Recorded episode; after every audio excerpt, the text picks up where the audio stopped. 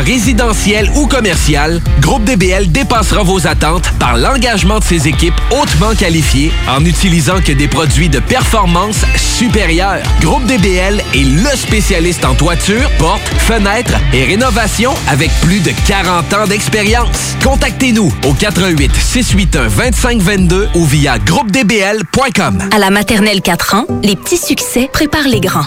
Pour Zoé, c'est retrouver elle-même son casier. Sans l'aide de Madame Léa. Pour Luca, c'est réussir à dire cadeau plutôt que gâteau avec l'aide de son enseignante ou une spécialiste.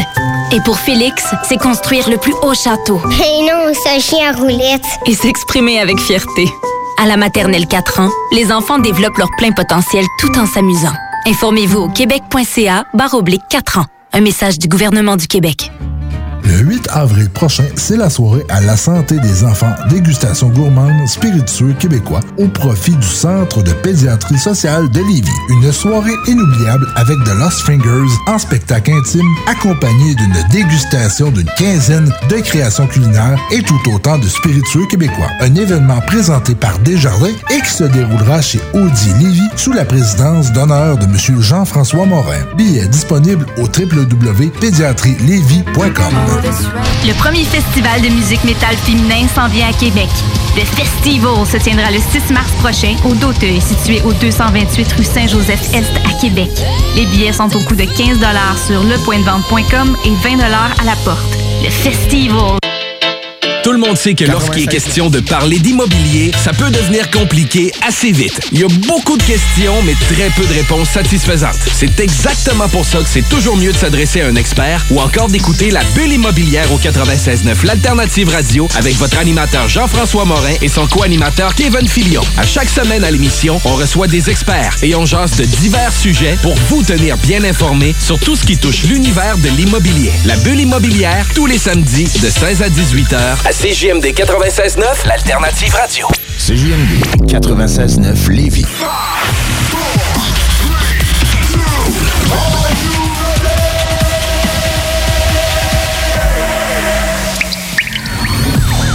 La bulle immobilière. La bulle avec votre animateur Jean-François Morin. Jeff, Jeff Morin. Courtier immobilier. Et son co-animateur Kevin Filion. À chaque semaine, on reçoit des experts sur tout ce qui touche l'immobilier. Et on jase des questions, des réponses pour tout ce que vous devez savoir dans l'univers immobilier. La, la bulle immobilière.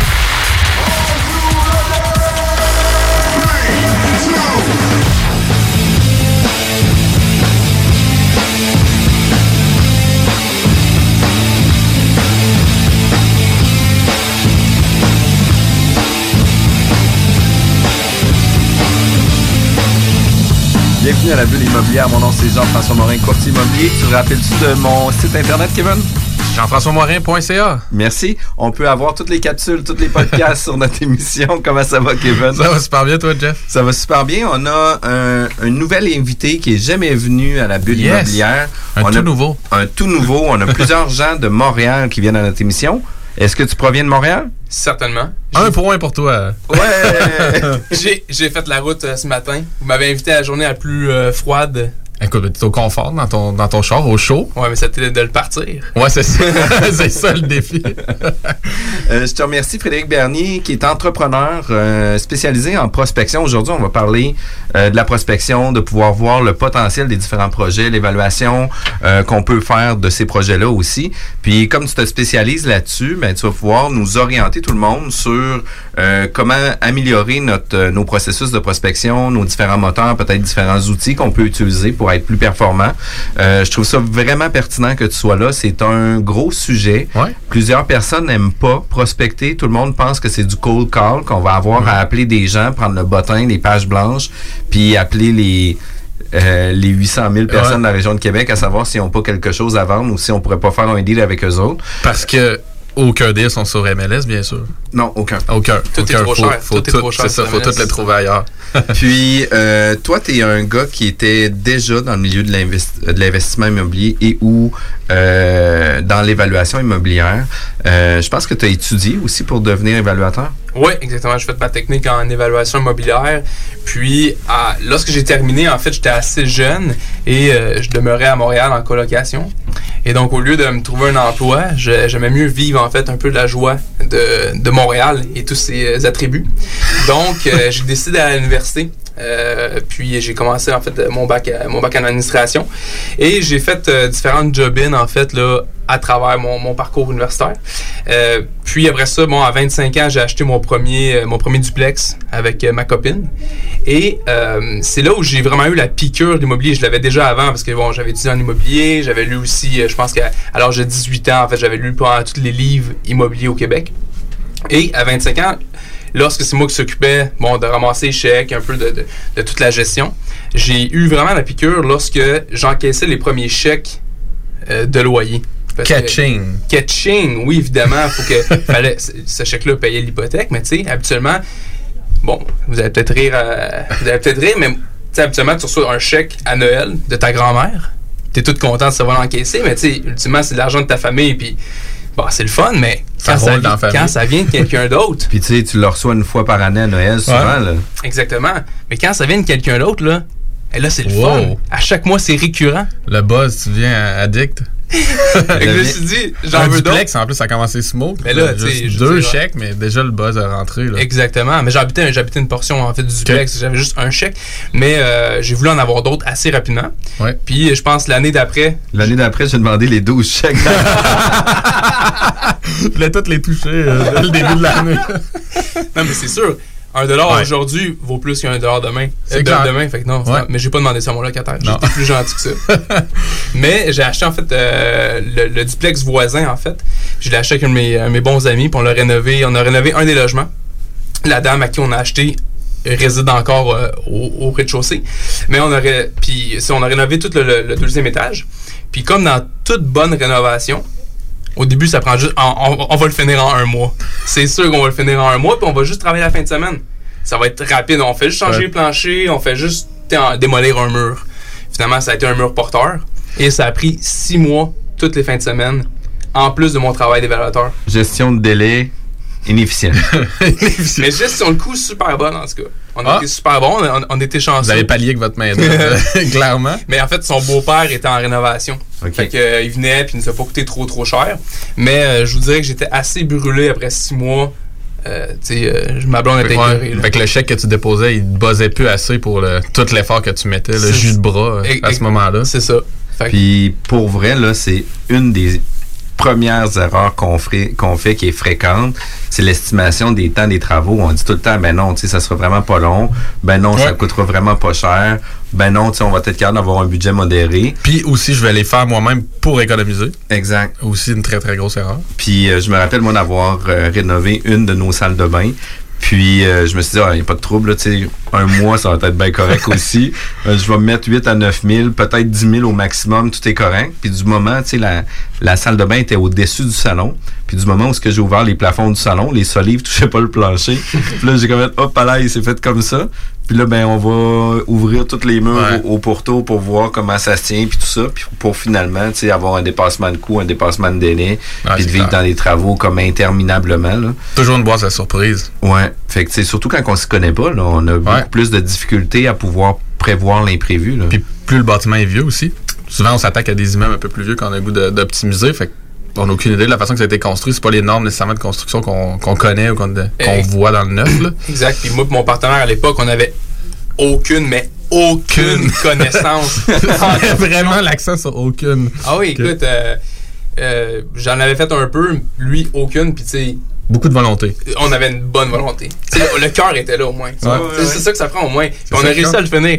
Mais je suis sûr que tu regrettes pas cette expérience-là quand même. Pas du tout. C'est ça. C'est Pas un du tout, parce que je veux dire, juste au niveau de l'app- l'apprentissage, au niveau de l'expérience, euh, s'il arrive de quoi, euh, tu sais, je veux dire, je je- je suis pas quelqu'un qui est nécessairement bon en rénovation, mais s'il arrive quelque chose, je suis capable de tenir un Tu peux, clou. tu peux dépanner. là. Tu Exactement. comprends mieux Ouais. les travaux que tu engages maintenant ou que tu fais faire aussi. Ouais. Certainement en partie parce que tu avais fait ce projet-là. T'as-tu des réunions à faire euh, chez vous, Kev? Euh, non, ça va, je, je suis correct. Ok. Ça sera pas long, ça va prendre la soirée. J'aurais peut-être un sous-sol à finir à bien penser.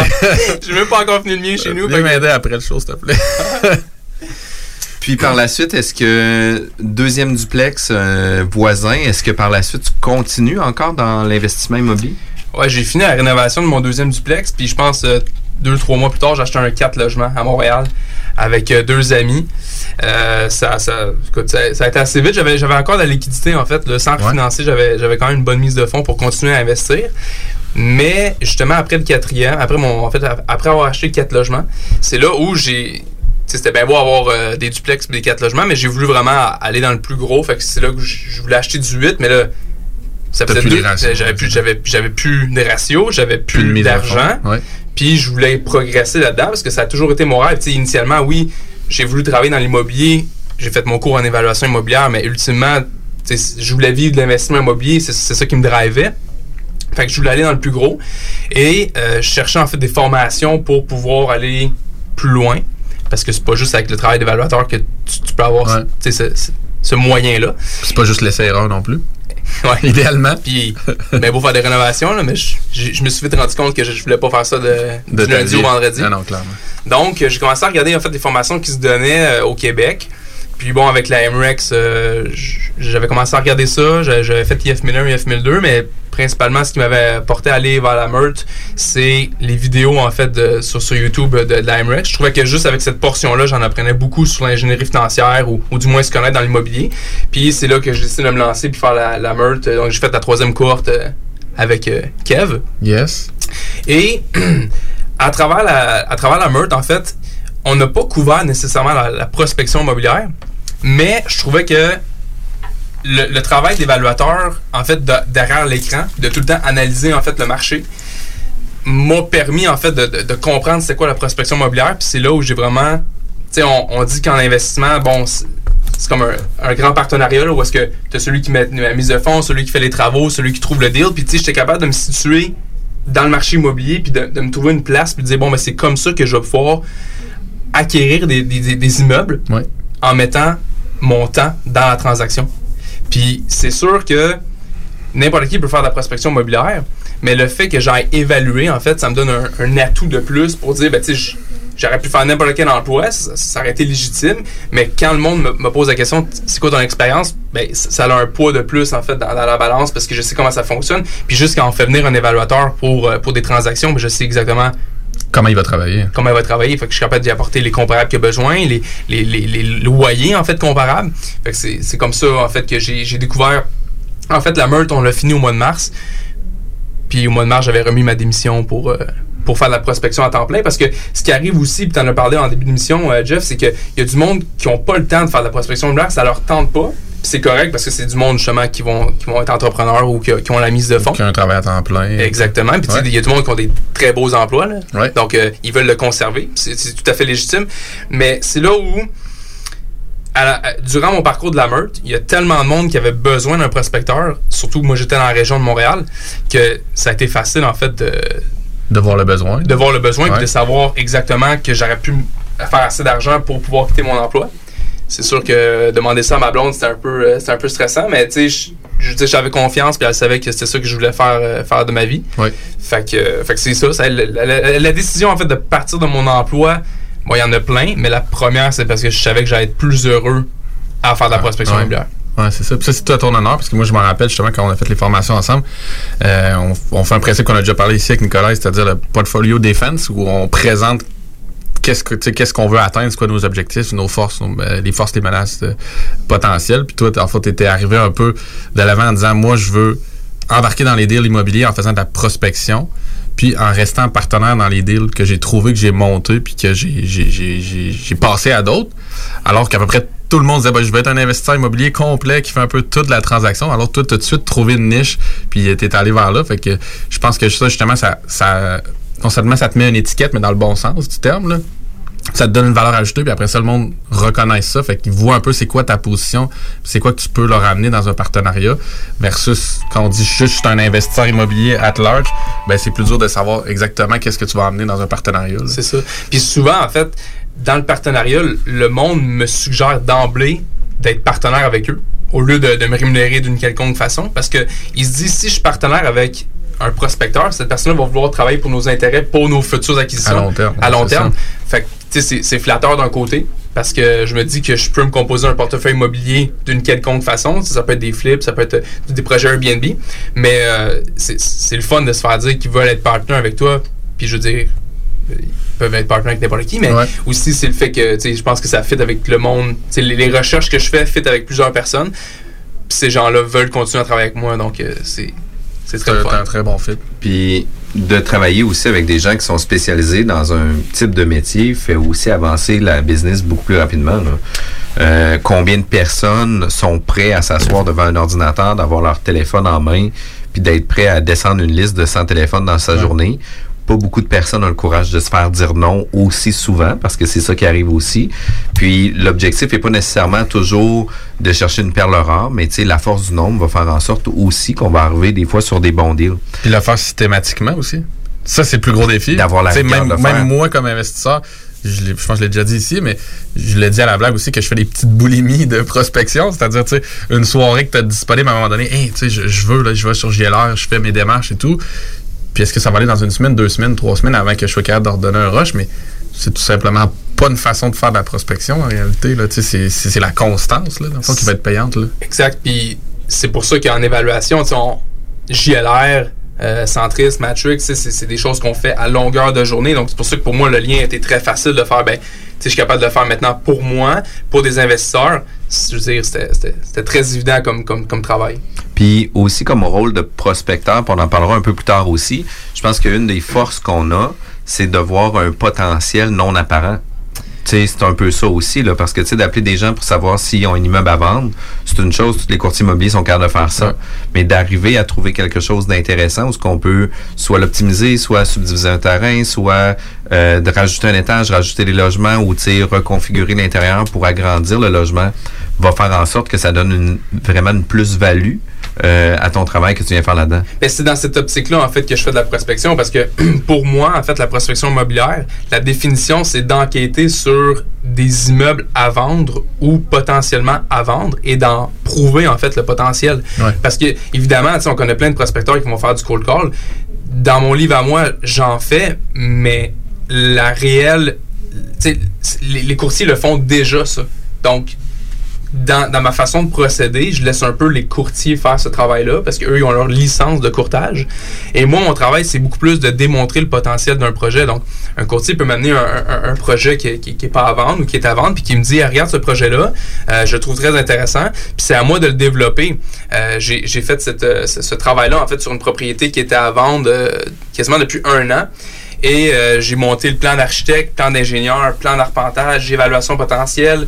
Euh, c'est moi qui ai fait l'inspection, c'est moi qui ai fait les tests de sol. Puis pour un investisseur, c'est beaucoup plus intéressant. Cette, ben, en fait, je, je vais parler pour moi, mais je parle si, si c'est quelque chose qui t'intéresse en termes de prospection. Pour moi, c'est cette avenue-là, je trouve qui est super intéressante parce que tu amènes quelque chose d'autre en fait que du cold call. Parce que Ouais. il y a du monde qui font du cold call. Je, je peux en trouver des propriétés. J'en ai trouvé des propriétés à vendre euh, à Montréal, mais les propriétaires demandaient un prix de fou. Tu sais, en réalité, c'est Ouais. intéressant, mais en Il n'y a pas de deal. Il n'y a pas de deal là, exactement. ça. Fait que ça sert à quoi de le passer à un autre, de dire lui est à vendre, mais finalement, tout ça, ça fait juste la boucane. là? Exactement. Fait que moi, c'est cette avenue-là que, que, que j'aime faire. Parce que justement, je suis capable de travailler avec des intervenants comme, euh, comme des évaluateurs auxquels j'ai j'ai développé des belles relations. Puis on, on, sait, que- on sait la façon de travailler. Puis non, c'est. Avec la ville aussi. Avec la ville, oui, je joue beaucoup à la ville, en fait, pour euh, chaque arrondissement. Euh, la ont- réglementation municipale, à savoir Ouais. de quelle façon qu'on peut implanter le bâtiment, à quelle distance qu'on doit mettre les stationnements du bâtiment, puis combien Les de ratios, stationnements stationnement, c'est ça. par logement. Euh, c'est vraiment beaucoup euh, de normes qui sont à suivre, les espaces verts, les, les arbres à rajouter, etc. Là. Fait que c'est c'est vraiment beaucoup de contenu qui est à vérifier. Puis malheureusement, tu sais, quand on arrive dans un processus transactionnel où ce que ces vérifications-là se fait sur le tard, arrive à augmenter les délais des déceptions beaucoup plus importantes parce que l'acheteur, au fil du temps qu'ils vont commencer à travailler, ben ils vont avoir des nouvelles informations qu'il n'y avait pas au départ, qui va faire en sorte, ah ouais, crime, je savais pas ça et ça va impacter mon, mon coût de construction. Ah, je savais pas ça, crime. C'est insécurisant. Je pensais d'en faire 10, finalement, on va en faire 7. De quelle façon on est capable de faire, etc., etc. Fait que, tu sais, c'est quand même... Euh, fait que si quelqu'un t'a t'as fait cette phase-là, dans le fond, de, de, défrichage ou de montage du deal, puis de c'est comme si tu préparais la recette. Euh, c'est clair que tu peux valoriser ça, puis c'est beaucoup plus facile d'après ça de, de, te retourner vers des investisseurs puis de dire ouais, je te donne pas juste le numéro du propriétaire, je te donne aussi le, un peu le plan d'affaires du projet finalement. Exactement. Puis malheureusement, sur certains listings, il euh, y, a certains courtiers qui ne donnent pas la, bonne information. Puis des fois, c'est pas de leur faute. Des fois, c'est le propriétaire qui, lui, est à la ville, s'est fait dire quelque chose peut-être de 5 ans sur le nombre de logements possibles dans un immeuble. Puis le courtier, lui, je veux dire, c'est pas nécessairement son travail de faire cette vérification-là, fait qu'il le met dans le listing, mais c'est après ça, c'est d'aller contre-vérifier cette information-là. Le nombre d'heures que j'ai passé à la ville, là, à mes débuts parce que je trouvais ça vraiment intéressant de savoir bon ben dans Rosemont c'est quoi les normes? C'est dans Villeray c'est quoi les normes? Euh, maintenant je, je, sais d'emblée bon il y a la carte interactive mais il y a certains arrondissements, arrondissements qui l'ont pas. Mais des fois de juste aller à la ville en fait tu peux avoir déjà plus d'informations. En fait oui ils vont t'en donner mais des fois euh, la personne à l'accueil va te donner le, le, le, petit extra que tu savais pas puis que ça va te permettre d'en connaître davantage sur un prochain listing qui va être en vente dans les prochaines semaines. Fait que ça, ça, te donne toujours des outils aussi pour tes prochains deals. Exactement. Dans le tu te perfectionnes aussi dans, dans, ton art, si on peut dire, dans le sens que plus que tu en connais, plus tu as un œil à viser sur les prochains. Exactement. J'aime ça travailler en amont, en fait, pour, euh, pour pas être pris par surprise, en fait. Puis, euh, tu vois, dans les pré-manchages de projets, etc., on en a fait quelques-uns. Puis, un des projets qu'on avait, c'était un, terrain vacant à Lévis où ce qu'on pouvait construire jusqu'à 10 logements selon, la réglementation. En implantant un bâtiment selon les marges de recul, etc., on avait un, une superficie construisible. Puis après ça, on arrivait avec les stationnements. Puis là, quand tu arrivais pour rentrer les stationnements, euh, ça rentre pas 10, là pour respecter la norme. Là. Fait que, euh, tiré par les cheveux, j'ai réussi à faire en sorte qu'on soit en mesure de faire un 8 logements, mais c'est tiré par les cheveux. Puis là, après ça, en faisant d'autres vérifications plus tard, ben, on fait des vérifications auprès de la municipalité au niveau des infrastructures, c'est qu'est-ce qu'il y a en place. Oui. Ben, c'est une infrastructure pour un 7 logements. Fait que si je veux rajouter un logement, ça va me coûter 35 000 faire le changement des, des infrastructures. L'entrée d'eau, tu parles, les choses exact. comme ça ben, est-ce que c'est pertinent de payer 35 000 de plus pour avoir un, logement supplémentaire versus qu'on pourrait peut-être avoir sept meilleurs logements avec plus d'espace de stationnement, etc. Fait que, là, on revient à quelqu'un qui aurait pu voir ce terrain-là et dire Parfait, je peux bâtir un 10, let's go, je fais ma promesse d'achat. Exact. À toi qui l'as pré-manché, puis qu'au final, financièrement, ça fait seulement du sens d'arrêter à 7. Exact. Ça change tout, toute la le rendement, toute la game. Toute la game. Puis, tu sais, euh, moi, je le présente comme c'est possible de construire un 10, mais le réel va être beaucoup plus faisable, un 7 logements. Mais je l'ai déjà tout pré-manché au départ, qui fait en sorte que mon investisseur qui vient, c'est exactement qu'est-ce qu'il va acheter. C'est beaucoup plus facile à vendre, un projet comme ça, euh, que puis on vient créer une certaine valeur aussi, versus toutes les surprises qu'il peut y avoir avec la, la contamination, avec euh, les tests environnementaux qu'on demande de plus en plus, avec les normes de la, municipalité. Puis sais, on se réfère aux normes que le 5 ans, ils disaient ça, mais il y, a hein? des amendements dans des secteurs qui peuvent se faire très rapidement. Que, euh, je donne encore un exemple de la semaine passée, on a rencontré une dame. Euh, elle dit, écoute, elle dit, moi, j'ai toujours euh, gardé mon logement au sous-sol, même s'il n'est pas loué depuis 20 ans, euh, pour garder mes taxes, m'assurer que je puisse refaire un deux logements. Puis, tu sais, quand moi, j'ai, je rencontre la dame pour mettre en ligne la propriété, puis faire la mise en marché de sa propriété, j'ai dit, écoutez, j'ai dit, je comprends que vous aviez euh, l'esprit euh, qui vous disait que vous pouviez faire un deux logements, mais je disais, la réglementation ne le permet plus. J'ai dit, par contre, vous avez sûrement des droits acquis, mais là, il va falloir que vous fassiez une démarche auprès de la municipalité pour défendre vos droits. Puis à l'urbanisme et non aux taxes. Exact, parce que la main droite ne parle pas à la main gauche. Euh, fait que la dame, elle, elle a été très déçue de ça. Elle a dit, écoute, ça fait 20 ans que je me fais taxer sur mon duplex. Ben, j'ai dit, Puis faut... créditeront pas, Puis j'ai dit, euh, vous pouvez faire la demande, mais j'ai dit, je serais très étonné qu'ils viennent faire euh, une correction. Puis c'est pas une cachette, je pense, de dire que t'es peut-être un des rares courtier qui, qui prémarche ces dossiers-là. Comme tu disais tantôt, c'est vraiment pas la norme nécessairement. Puis euh, c'est là où vous avez un peu des, des, mandats qui se ressemblent à ce niveau-là. Mais, tu as sûrement, sûrement dû gagner des points là-dessus en, en prémarchant ce, dossier-là. Ah, ben, Sur l'ensemble de tous mes projets, là, on les, on les prévend avant, on les prémarche avant. On a déjà euh, créé de la valeur avant même de le vendre. Ça change complètement la donne là, Ça, sur complètement, parce que comme on parlait tantôt, il y a tellement d'investisseurs justement qui n'ont pas le temps de faire ça, qu'une fois que tu leur apportes tout ça, puis tu as vérifié, tu leur amènes une grille de zonage de la ville, puis voici pourquoi, voici comment. Puis que l'investisseur, lui, tout ce qu'il a à faire, c'est faire ses démarches auprès d'institutions financières, puis go, on passe, à- on passe au notaire. là. On passe à l'action. Toutes les vérifications sont faites. On fait des outils de diligence pareil, là, mais sont un petit peu moins intenses puis pas mal moins longues aussi parce que toute la documentation est fournie aussi. Là. Euh, écoute, Fred, on est obligé d'aller en pause. On est à la bulle immobilière. On revient tout de suite après la pause. La relève radio, c'est à CGMD 96.9, la radio de Lévis. Vous pensez vendre ou acheter une propriété? Faites comme tous ces clients qui ont fait affaire avec l'équipe de Jean-François Morin. Allô Jean-François, j'espère que tout va pour le mieux pour toi et ta petite famille. Je me suis permise de te référer à une amie qui désire vendre sa propriété. Elle disait chercher le meilleur courtier, puis ben, c'est à toi que je l'ai référé. Tout a été super bien pour nous lors de la vente de notre propriété, puis en plus, ça a été fait comme tu nous l'avais dit, dans le délai et pour le prix. Au plaisir! Ça fait déjà quelques transactions que je fais affaire avec Jeff. Cette fois-ci, j'avais une maison mobile à vendre et avec les nombreuses visites qu'on a eues, Jean-François et son équipe ont travaillé de la même façon que si c'était une maison à 500 000. Bravo à l'équipe et merci pour la vente rapide. Jean-François, merci pour la belle bouteille de champagne. On va trinquer à ta santé. Un gros merci pour la vente, puis on va savoir qui nommer si quelqu'un cherche un courtier. On savait depuis le début à qui faire confiance, puis ça a été un gros succès. Merci. On tient à te remercier, Jean-François, pour nous avoir accompagnés dans l'achat de notre condo. On n'aura aucune misère à te référer auprès de nos amis et de nos connaissances. Merci infiniment pour ton professionnalisme. Comme tous ses clients, faites affaire avec l'équipe de Jean-François Morin, courtier immobilier. Pour avoir des résultats et maximiser la vente ou l'achat de votre propriété, une seule équipe. Jean-François Morin, courtier immobilier. Vous désirez de l'information sur l'immobilier, vous désirez vendre, vous désirez acheter, contactez-moi directement, Jean-François Morin, courtier immobilier chez Remax Avantage, au 418-801-8011 ou sur notre site web, jean-françois-morin.ca. Vous pouvez aussi nous joindre au 88 832 1001. Le 8 avril prochain, c'est la soirée à la santé des enfants dégustation gourmande spiritueux québécois au profit du Centre de pédiatrie sociale de Lévis. Une soirée inoubliable avec The Lost Fingers en spectacle intime accompagné d'une dégustation d'une quinzaine de créations culinaires et tout autant de spiritueux québécois. Un événement présenté par Desjardins et qui se déroulera chez Audi Lévis sous la présidence d'honneur de M. Jean-François Morin. Billets disponibles au www.pédiatrielévis.com. Les productions Sébastien Girard présentent la deuxième édition du Québec Rock Contest présenté au Bûcher Bar et Spectacle dans le marché Jean Talon à Charlebourg.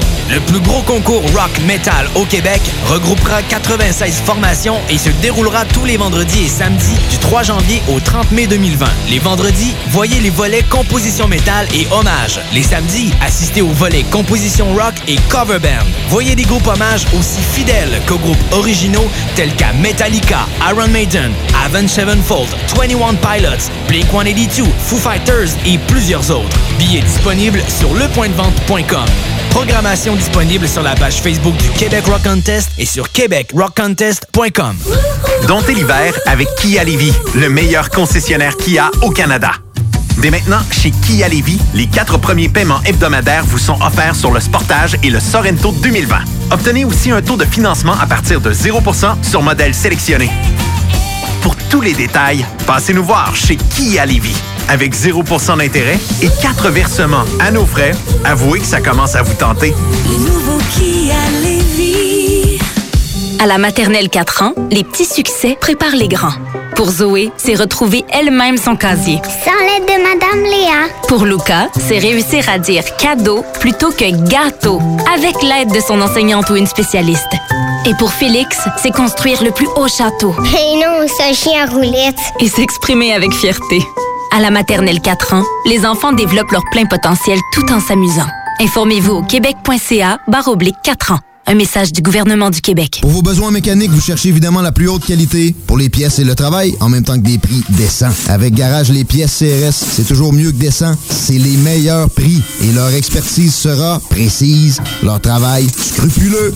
C'est ça que vous cherchez pour la mécanique depuis si longtemps. Garage Les Pièces CRS. Les pièces CRS. Découvrez-les, adoptez-les. Comme des centaines qui l'ont déjà fait et vous le recommanderez aussi. Garage Les Pièces CRS, 527 rue Maurice-Bois, Québec, 681 4476. 681-4476.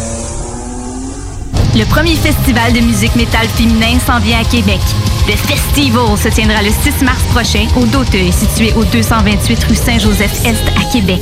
Les billets sont au coût de 15 sur lepointdevente.com et 20 à la porte. Le Festival, le 6 mars au Doteuil. Les gourous essaient de vous faire croire que vous deviendrez millionnaire en 90 jours, qu'on peut acheter avec zéro comptant. Ici, c'est pas comme ça. On va vous expliquer le vrai fonctionnement de l'investissement immobilier. Ne manquez pas, pendant la bulle immobilière, le Real Talk avec Nikolai Ray, PDG de la MREX.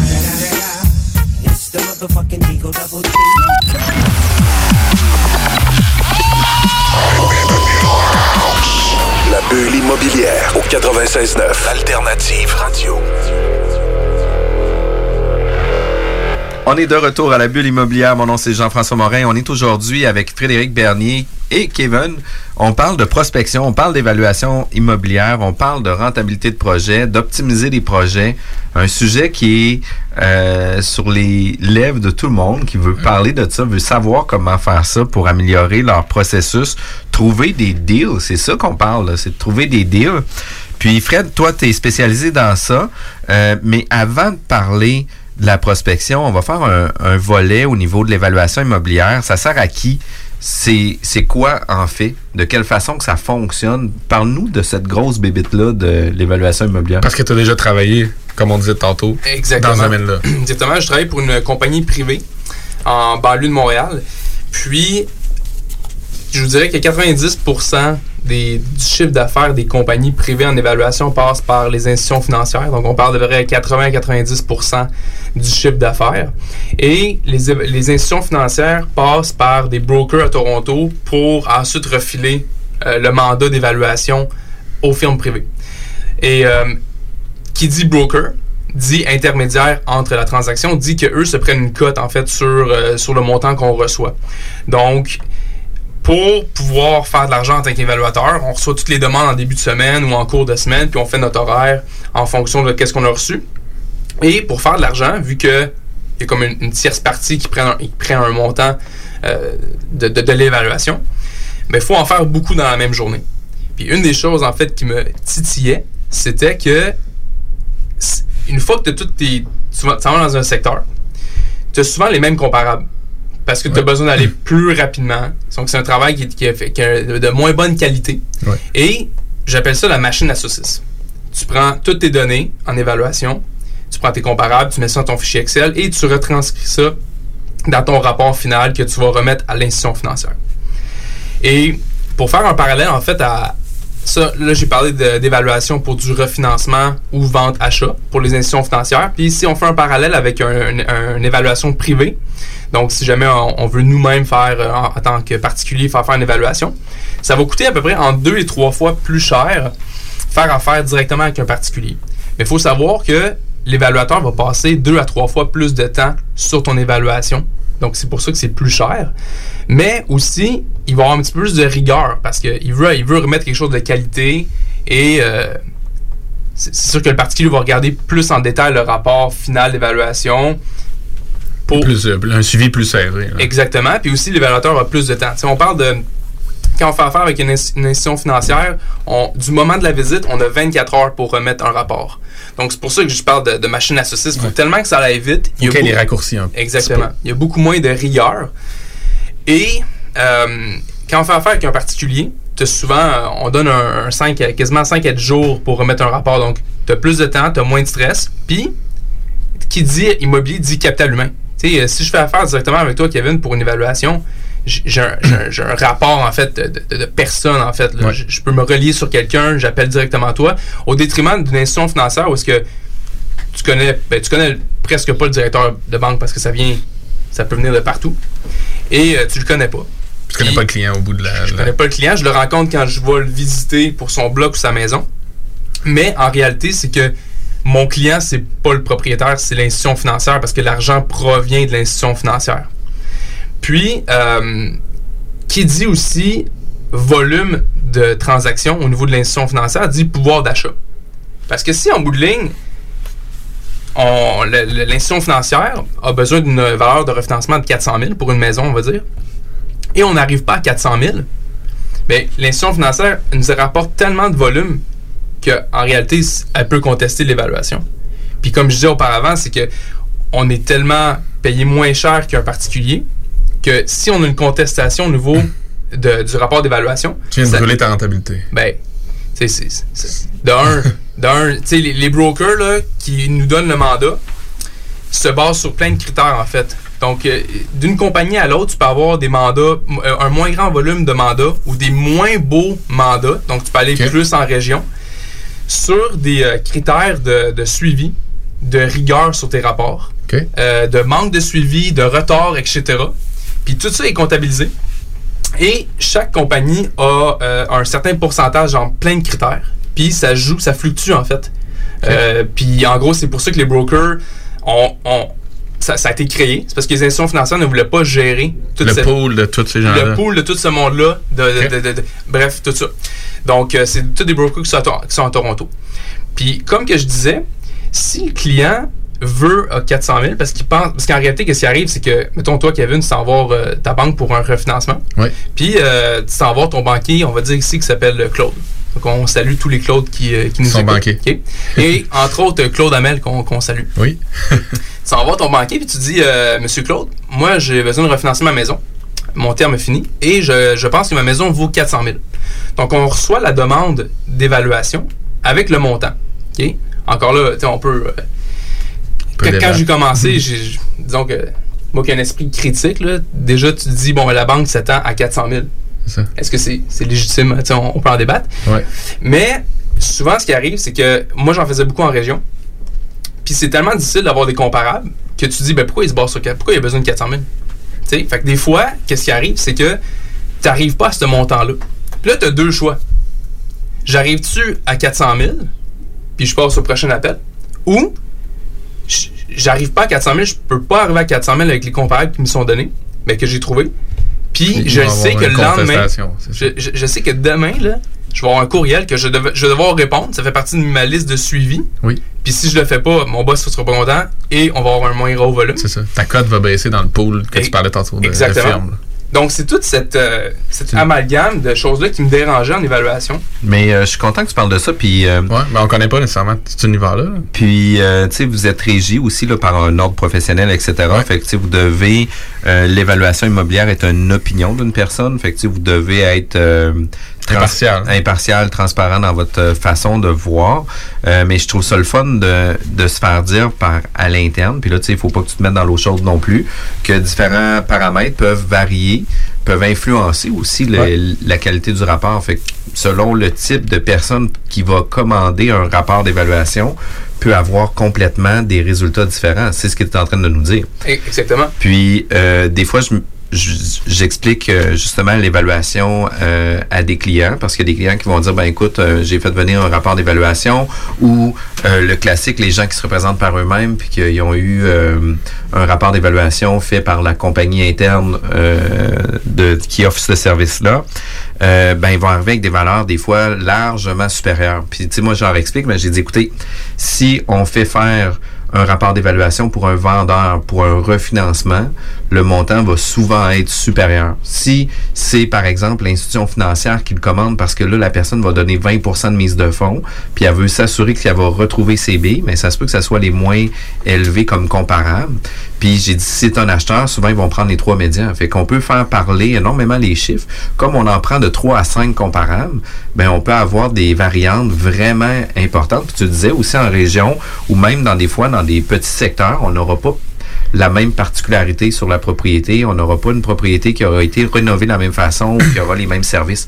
Fait que tu es en train de me dire que peu importe qui commande un rapport d'évaluation, ça pourrait être à l'interne d'une même firme, on aurait on pourrait avoir trois euh, réponses différentes.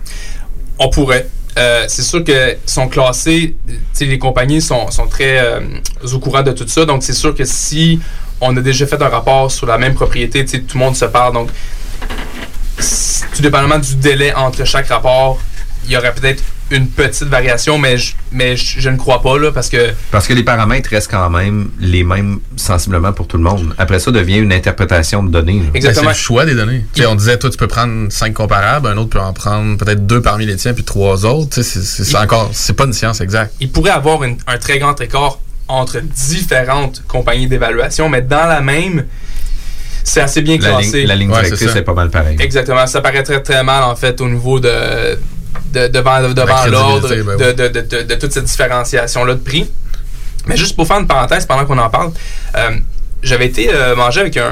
Parce qu'on parlait beaucoup, en fait, une des raisons pourquoi je voulais parler d'évaluation immobilière, c'est que vous avez eu Nicolas euh, ici, puis il parlait de, de- de l'opinion de l'évaluateur. Puis quand, quand je l'ai entendu parler, il faut, faut absolument que j'en parle parce que je mangeais avec un évaluateur qui est directeur commercial pour une compagnie que je nommerai pas. Et euh, on parlait d'un dossier que j'avais que lui avait fait. J'avais fait un dossier similaire, pas loin de où est-ce qu'il avait fait. Puis on euh, débattait un peu sur, nos deux, sur nos deux valeurs. Et je lui ai demandé où est-ce qu'il avait pris son taux de vacances. Et un directeur commercial, EA, évaluateur agréé, me répond qu'il a pris, qu'il prend toujours 3% dans ce secteur-là. Et euh, c'est moi qui dis après ça, ben, ben, le portail SCHL, est-ce que tu, tu sais connais? tu connais, est-ce que tu sais comment t'en servir? Puis j'y parlais comme si... euh, Tu parlait d'OVNI, là. Exactement. Puis euh, je suis tombé à terre, en fait. Parce que c'est ça l'opinion. Lui, son opinion, puis je comprends, c'est comparable, il a pris le même taux de vacances. Ouais, toutes choses étant égales. Exactement. Sauf que une des choses qu'on apprend en évaluation immobilière, c'est d'être le plus précis possible. Donc, pas nécessairement se fier sur la superficie habitable qu'on prend à la ville, mais de bien calculer sur le certificat de localisation. Parce qu'il peut y avoir des différenciations. Ch- tu sais, ça se peut que la ville n'a pas vu l'agrandissement, donc on- n'a pas la même. la- la- la- les villes ont absolument la bonne superficie habitable, mais pas tout le temps. Fait que, tu sais, on parle de la précision, puis un évaluateur agréé qui prend un 3% parce qu'il prend toujours la même chose dans ce même secteur-là, puis on parle de Montréal, là. Tu sais, euh, 3%. euh, Ça a peut-être baissé un peu, là. Ben, ça, ça a certainement baissé, là, probablement partout. Donc, c'est juste ma petite parenthèse, parce qu'on en parlait de, de- de cette opinion-là, puis à quel point. Puis, je- je- en fait, je connais les grandes firmes à Montréal en, en évaluation, puis je vous confirme que. Quelqu'un qui travaille dans le, multi, dans le multilogement, c'est- plus précis que ça. Là. Mais cette personne ne travaillait pas nécessairement dans un gros bureau, mais j'ai été Ouais. renversé de savoir que quelqu'un qui était directeur commercial et évaluateur agréé avait pris cette donnée-là. C'est pour ça que, pour ça que je- on, on- on parle souvent quand tu. avant, avant un refinancement, c'est quand même intéressant de faire, faire une évaluation agréée de ton bord pour Ouais. pouvoir la. Pour pouvoir le challenger, parce que justement, je parlais du prix, puis je disais que tu payes plus cher, mais tu payes plus cher pour être, pour être le plus précis possible, puis que tu ils prennent le temps de le faire le, le mieux possible. Euh, entre autres pour le challenger, puis entre autres pour dire, ben, tu sais, je te paye pour un bon service. puis Ben, c'est ça, moi je, je voulais t'amener là justement quand tu donnes le mandat à un évaluateur agréé de par toi-même, justement, mettons préalablement à faire un refinancement. Euh, sais, quelles sont tes options, à quel point justement tu peux en discuter, est-ce que c'est une valeur qui te donne, qui, qui est figée, qui est gelée, à laquelle, bon, euh, faut, tu sais, faut que tu t'en remettes, puis il n'y a, rien d'autre à dire? Sinon, comment, comment procède, le, tu sais, comment on discute de ça en, Ouais. en tant que tel? C'est-tu délicat? C'est-tu quelque chose que généralement les évaluateurs sont ouverts à faire? Ben, en fait, quand tu fais faire une évaluation privée, souvent l'évaluateur va t'appeler avant de, de te donner, en fait, euh, la- il va, il va t'appeler, en fait, pour te donner la valeur que lui est arrivé, mais il n'a pas encore finalisé son rapport. Donc, c'est là où est-ce que c'est place à la discussion, où est-ce que si jamais, euh, je sais pas, moi, l'évaluateur n'a pas nécessairement pris, a pris les données sur, euh, sur Centris, mais n'a pas été voir sur JLR. Parce que si tu as assez de données sur, sur Centris, ben, tu vas pas nécessairement voir sur JLR. Mais si toi, tu sais pertinemment pour une maison que ton voisin s'est vendu, puis tu, toi, tu t'attends en fait à 400 000, puis ton voisin s'est vendu, parce que, son- parce que ton voisin s'est vendu 400 000, puis l'évaluateur est arrivé à 3,80, puis vous avez à peu près les mêmes superficies habita- habitables. Puis là, je parle pour une maison, là. Oui. Euh, je parlais dans le multilogement. Ben, à ce moment-là, tu peux débattre ce point-là. Peut-être c'est un oubli de lui, ça devrait pas, mais ça, ça pourrait arriver. Puis c'est là que tu peux demander à l'évaluateur, en fait, sur quoi tu t'es basé. Tu peux-tu me montrer tes comparables, tu sais? Euh, c'est sûr qu'il pourra te montrer. En fait, il va te montrer dans le rapport dans le final. rapport, ouais, Dans le c'est rapport ça. final, mais il pourrait te montrer d'emblée puis dire, ben là, c'est là où tu pourrais jouer avec ça. Tu sais, si jamais tu habites là, tu, tu connais le secteur, tu pourrais dire, ben cette maison-là, je suis pas certaine. Tu ben, ben, C'est ça, ça se peut que tu aies une information de, de plus ou de moins. On comprend qu'il faut poser des questions ouvertes. Exactement. Pas nécessairement ciblées, puis c'est pas, c'est C'est pas, pas une confrontation. de Mais c'est comme, c'est comme dans tout service que tu demandes, en fait, là, euh, même en construction ou quoi que ce soit. Je veux dire, c'est c'est- une discussion ouverte. C'est une discussion ouverte. Euh, C'est nos, c'est nos clients, puis on peut qu'on poser des questions à savoir euh, de quelle façon ils sont arrivés à ça. Parce que, vas-y, Jeff, j'allais dire, on parle de comparaison depuis tantôt, de comparable plutôt, mais il y a aussi la méthode du revenu. Si on en revient un petit peu, dans le fond, au, au multilogement, euh, là-dedans aussi, il y a des choses à discuter. Il y a des, il y a des taux, il y a des, pas des suppositions, mais des hypothèses. Parce que, tu sais, dans le fond, puis tu sais, euh, pour parler justement de la méthode du revenu, il y a la méthode de comparaison, puis il y a une troisième aussi qui est la méthode du coût de construction. Exact. Parce que je te suivais pas, Jeff. Euh, merci, Kev. facile pour toi, je vais faire les points. Puis, euh, généralement, selon le type de projet, selon qu'est-ce qui va être évalué, ben, tu sais, ils vont utiliser euh, une méthode plus qu'une autre. Là, tu sais, ils prendront Dans le pas... multi, je pense que le coût de construction, c'est pas mal mis de côté, du moins ce que moi j'ai fait à date quand même. Ouais, ben tu sais, ils sont- on peut en débattre longtemps. En fait, dans, dans le multilogement, c'est uniquement euh, la méthode, Méthode de du revenu. revenu qu'on va, qu'on va finaliser notre rapport. Par contre, il faut savoir que dans chaque rapport d'évaluation, que ce soit un 5 logements et moins, puis j'inclus les maisons là-dedans, tu, fais, tu dois toujours faire un, un méthode du coût et une méthode euh, de comparaison au revenu, là, tout dépendamment si c'est dans le multilogement ou dans le dans 5 logements et moins. Mais encore là, mais la méthode du coût, euh, le- le- je ris là, parce que c'est.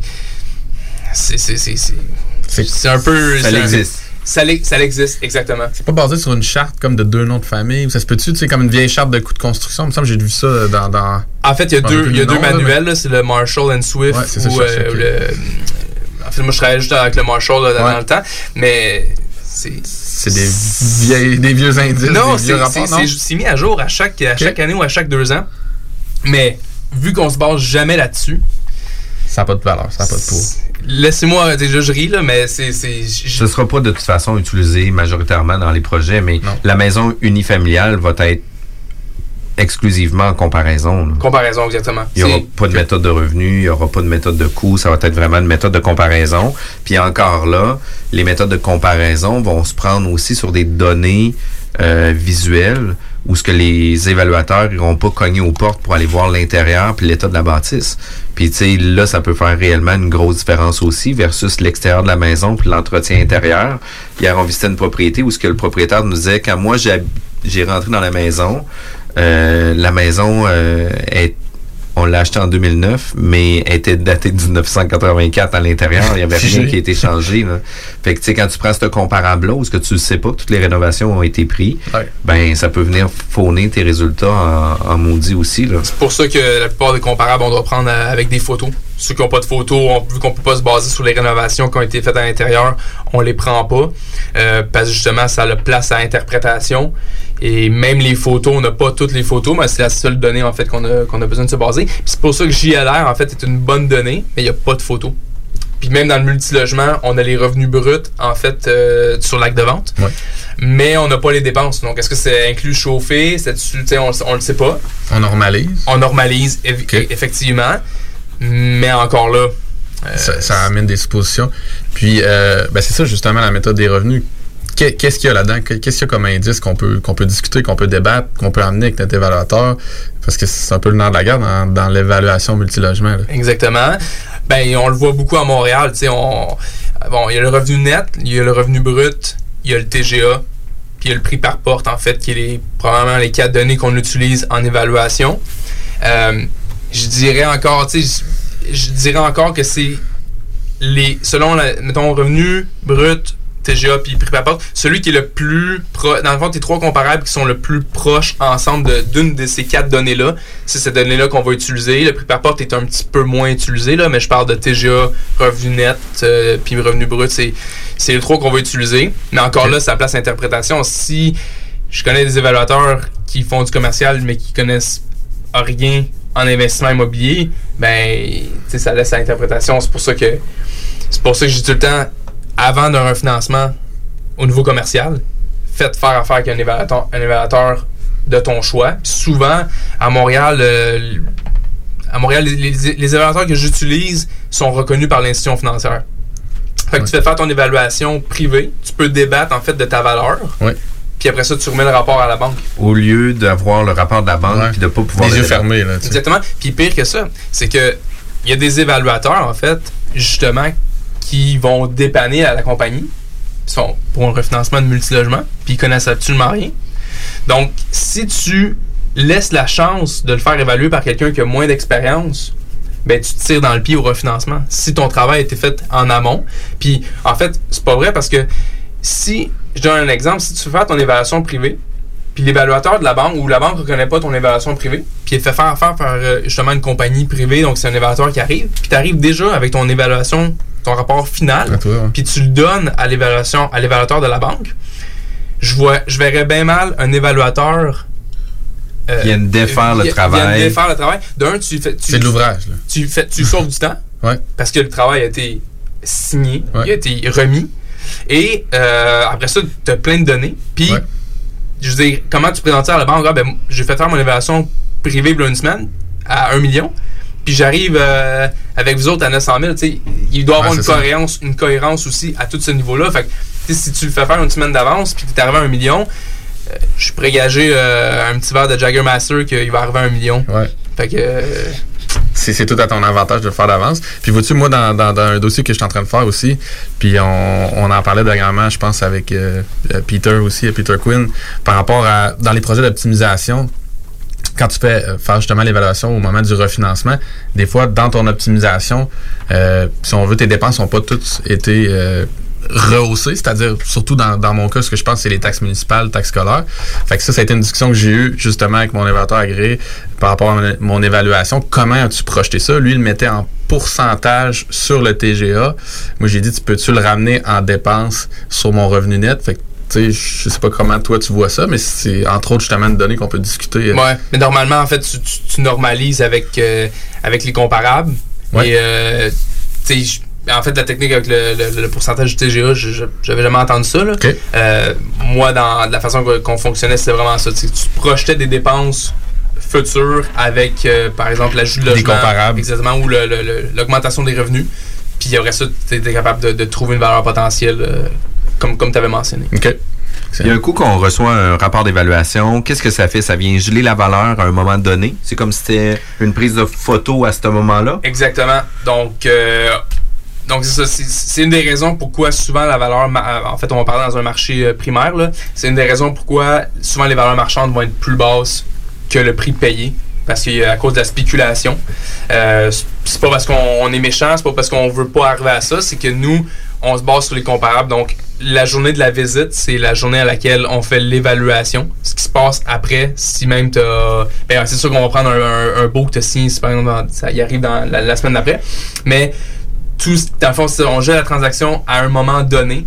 Et euh, comme tu as dit, c'est la photo. Donc, on, on se Puis à partir de cette photo-là, ben là, vous venez prendre un, un- vous venez de donner une opinion sur la valeur que vous, vous pourriez donner à, à cette valeur-là. Puis en parlant d'évaluation, puis ça sort du contexte un petit peu, euh, l'évaluation municipale, eux, se basent euh, ou les évaluateurs, c'est des évaluateurs qui sont engagés par la municipalité, qui eux autres vont se référer à la loi de la fiscalité municipale sûrement.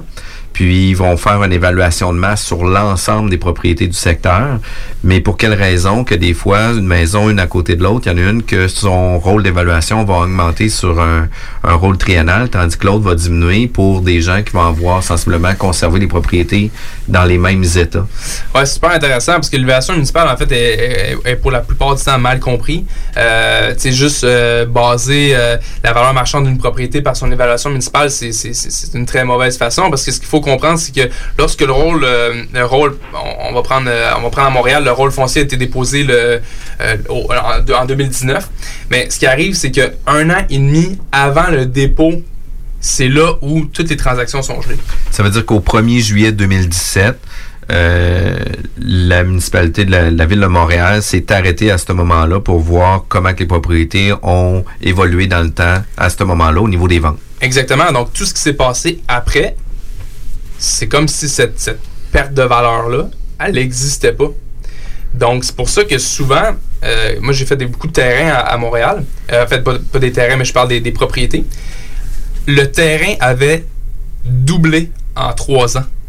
Donc, c'est fou à quel point ce qui s'est passé dans cette année et demie-là a eu un impact. Fait que, tu sais, quelqu'un qui s'est dit Ah, moi, je vais revendre 15% plus cher que mon évaluation municipale, ben, T'es perdant. T'es- vraiment Tu peux perdant. aller chercher plus. Puis euh, corrige-moi si je me trompe, mais t'as aussi cette année et demie-là avant que ça commence. Puis ensuite, t'as un rôle très, euh, très Qui dure trois ans. Fait que t'es comme tu pourrais être 4 ans et demi en retard. Fait que Ça exactement. pourrait être beaucoup plus que le double que tu viens de parler là, C'est ça. dépendamment des situations. Puis tu sais, surtout dans un marché en surchauffe comme Montréal, C'est sur ça. des courtes périodes, ça peut croissance. influencer énormément.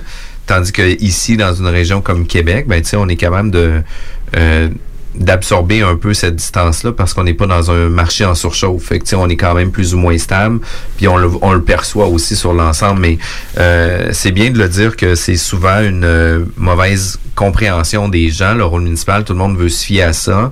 C'est une évaluation que, puis tu me corrigeras si je me trompe, euh, qui est très pertinente pour les municipalités de se coller le plus proche possible de la valeur marchande euh, pour aller chercher un maximum de taxes, mais pas nécessairement pour définir une valeur d'une propriété, mais pour aller collecter des taxes. Exactement, mais en fait, c'est que euh, l'année et demie avant, donc avant le dépôt du rôle, c'est vraiment la valeur marchande.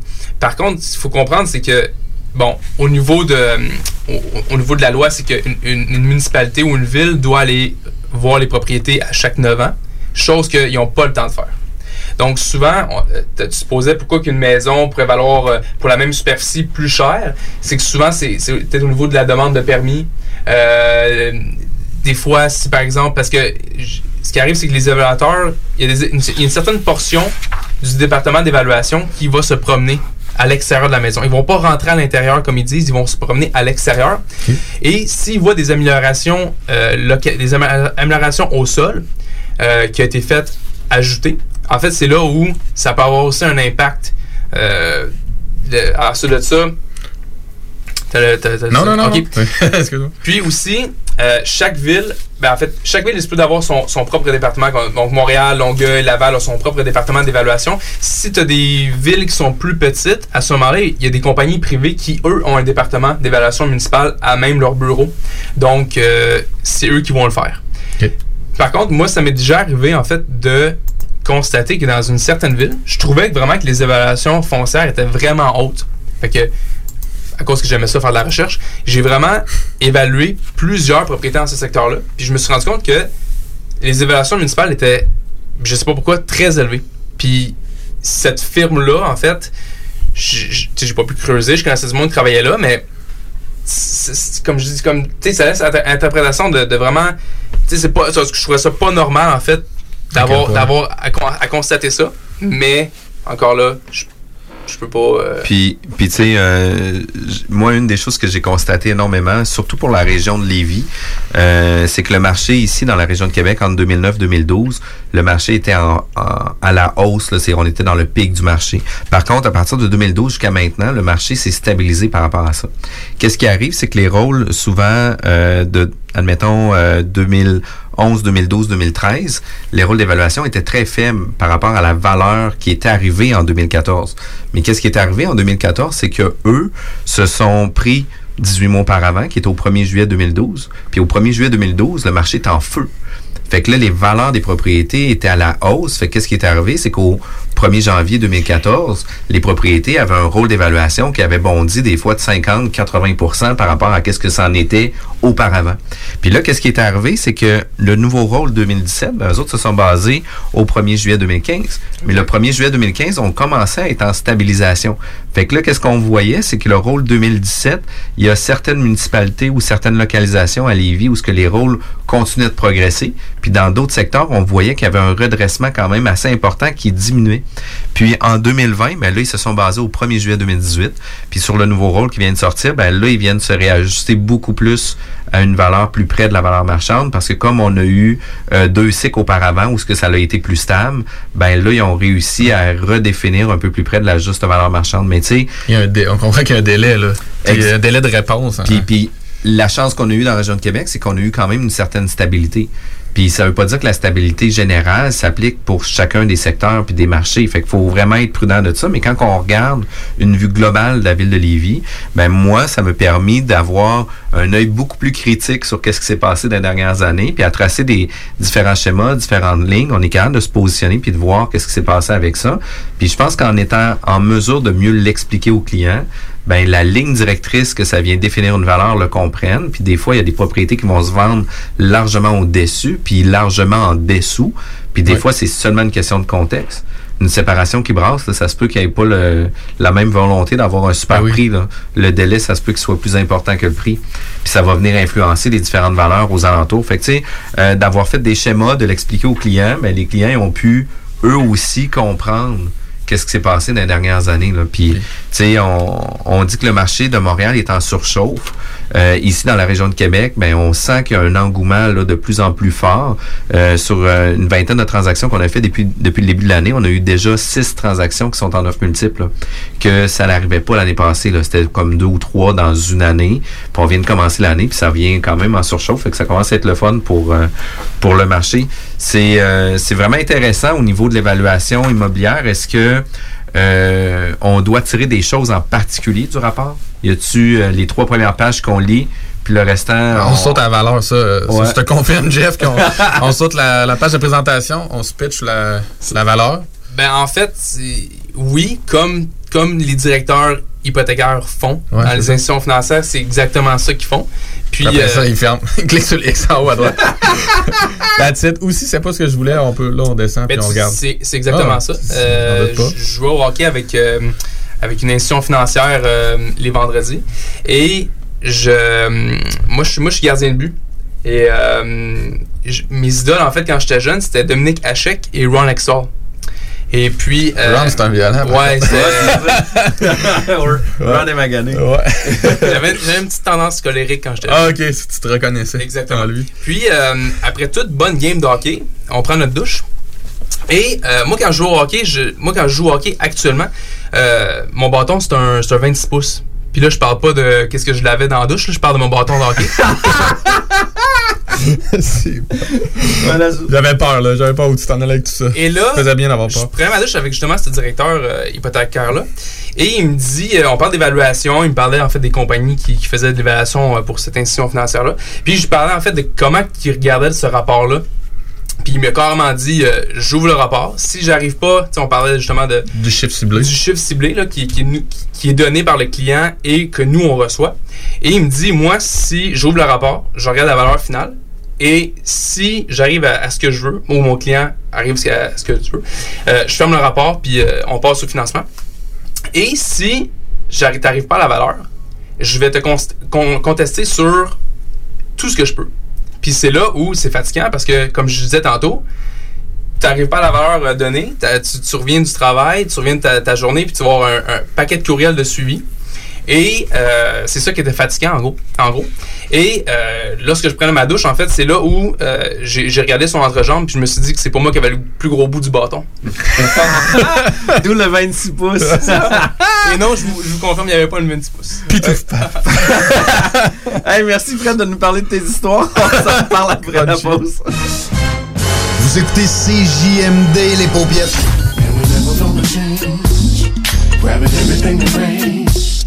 Some people wonder why. It's because we are so damn fly.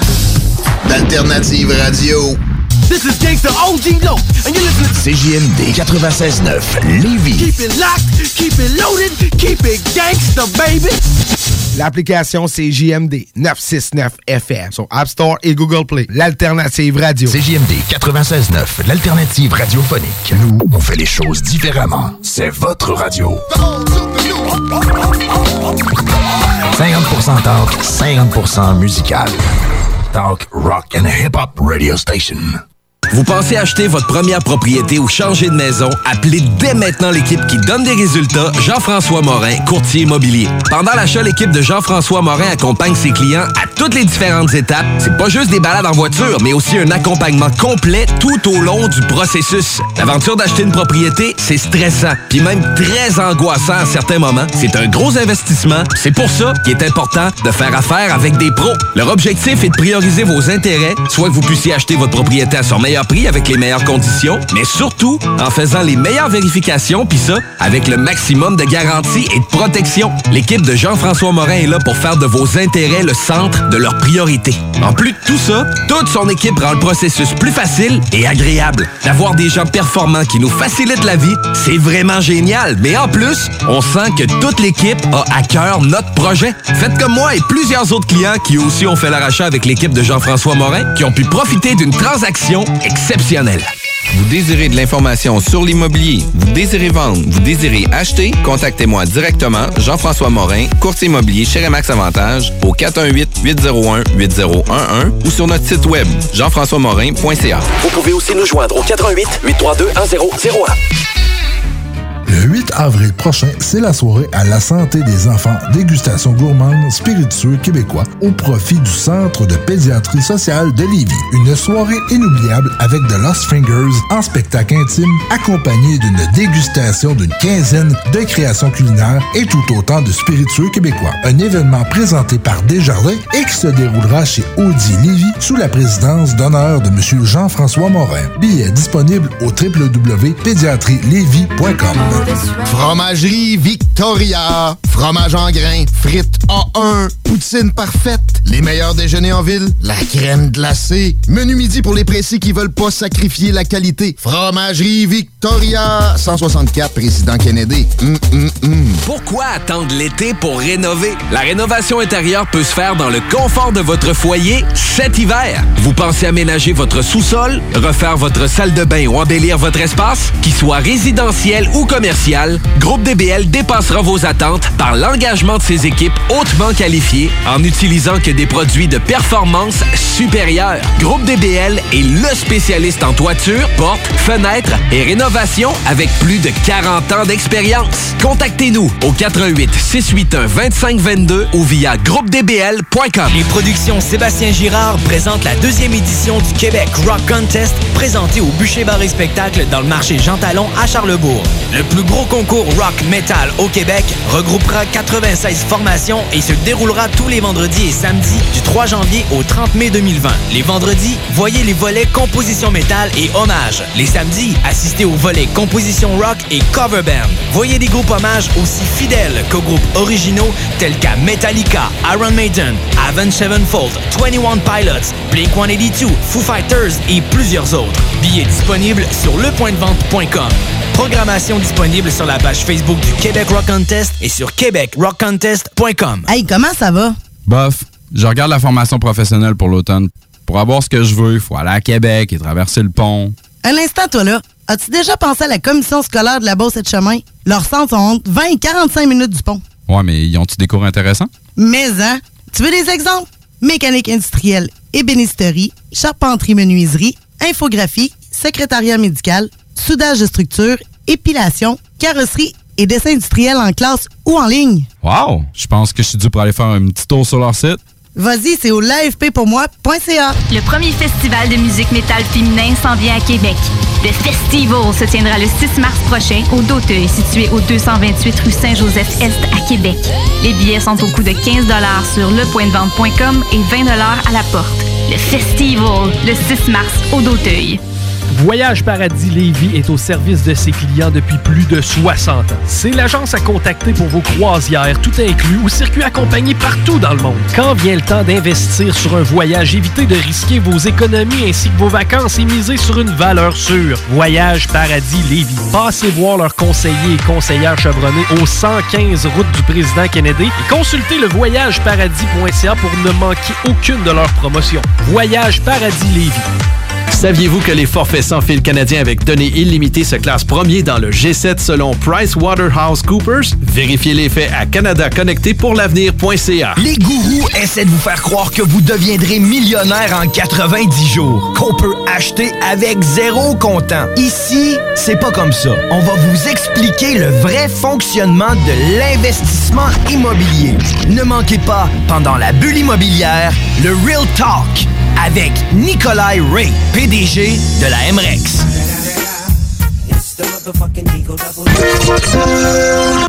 Marcus et Alex, les deux snooze. Un lipome, c'est quoi, c'est une masse de gras. Ouais, exactement. C'est une masse de gras, dans le fond, que c'est c'est accumulé là. Au lieu d'en s'en aller tout dans, dans, le, bed- dans le bide, euh, il y a comme jamais là en chemin. là. A- Mais ça, tu nous confirmes, il n'y a, pas de y a rien de dégueu là-dedans. Non, non, non, non, Ça là, on, là, on l'aura pas, nous C'est autres. pas là. cancérigène, là. On va pas, on va pas sortir du studio et ça va me mettre à nous pousser partout. C'est pas contagieux, là. Non, non. Hey, là, hey. Il y a- il y a juste- il y a- il y a- Il est hypochondriaque, lui, là. là.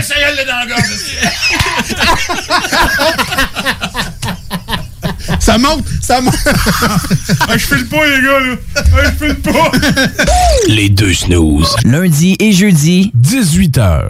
CJMD 96.9, la seule, l'unique radio de Lévis. 96.9. La façon lévisienne de refaire le monde.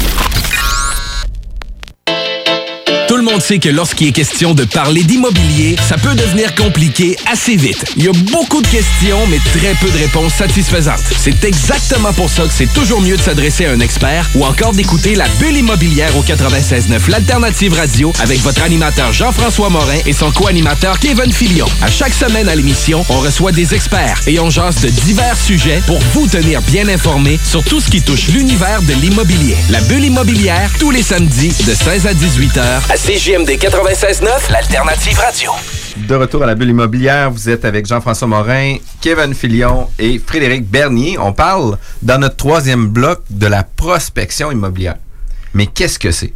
La prospection. En fait, comme j'ai dit tantôt, moi, moi, en fait, ma définition de la prospection, c'est d'enquêter sur des propriétés puis d'en démontrer le potentiel.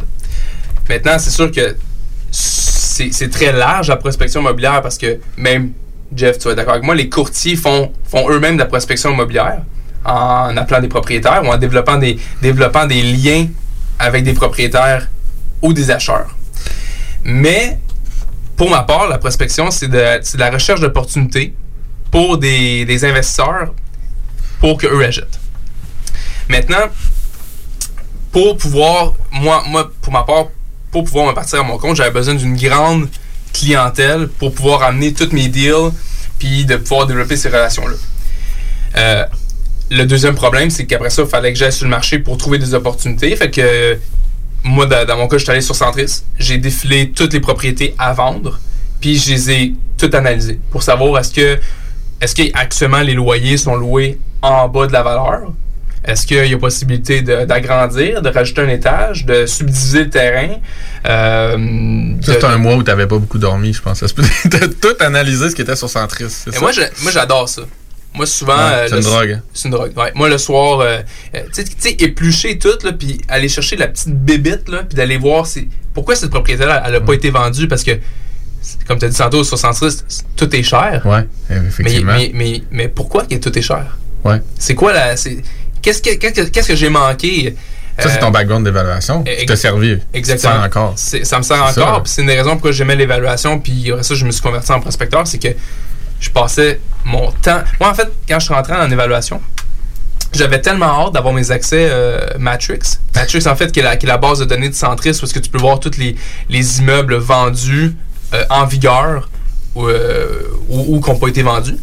J'étais tellement content ma première journée que j'ai eu ça, que je suis retourné chez nous, j'ai passé la soirée là-dessus pour voir euh, qu'est-ce qui s'est vendu dans les dernières années, qu'est-ce qu'il y a actuellement, quelle propriété a des promesses d'achat acceptées. J'étais, moi, c'était comme de- Littéralement une bible, ouais, c'est ça. comme si j'avais un chèque de ma grand-mère. Ouais, c'est ça.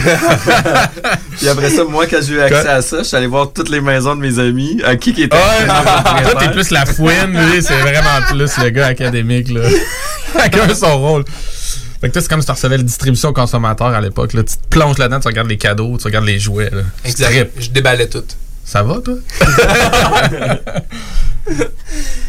Mais c'est cool, c'est cool dans le fond, parce que c'est une mine d'or en réalité. Là. Tu sais, quand on prend le temps de, de- de chercher là-dedans, là, ça veut pas dire que tu vas trouver tous tes deals-là, mais tu, tu- tu te fais la tête, tu te fais les chiffres, tu te trouves des benchmarks, tu, tu développes dans le fond un œil critique. Puis Tu développes des outils aussi qui vont Ouais. t'aider à l'analyser très, très, très rapidement aussi. Là.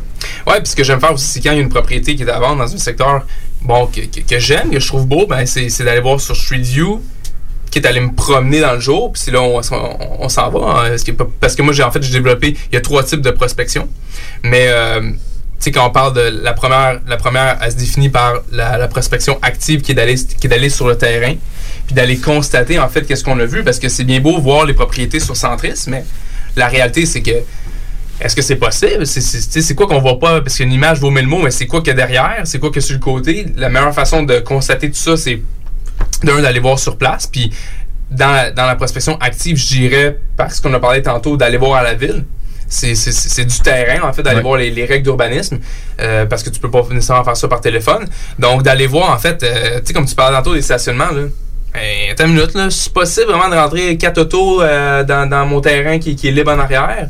Euh, c'est vraiment possible de faire des 4,5 ou de, ou de rapetisser les logements puis d'en faire un petit peu plus? Ça se peut-tu que sur Centris aussi les photos soient pas à jour? Tout comme des fois on regarde sur Google puis tu fais OK, il y a des petits balcons en avant, puis finalement tu te présentes là, puis c'est rendu des balcons euh, 12 par 12 parce que c'était rénové l'année passée. Fait que Ouais, tout n'est pas à jour non plus quand tu consultes ça. en ligne. Là. Puis de toute façon, tous les courtiers font, la- font des photos professionnelles.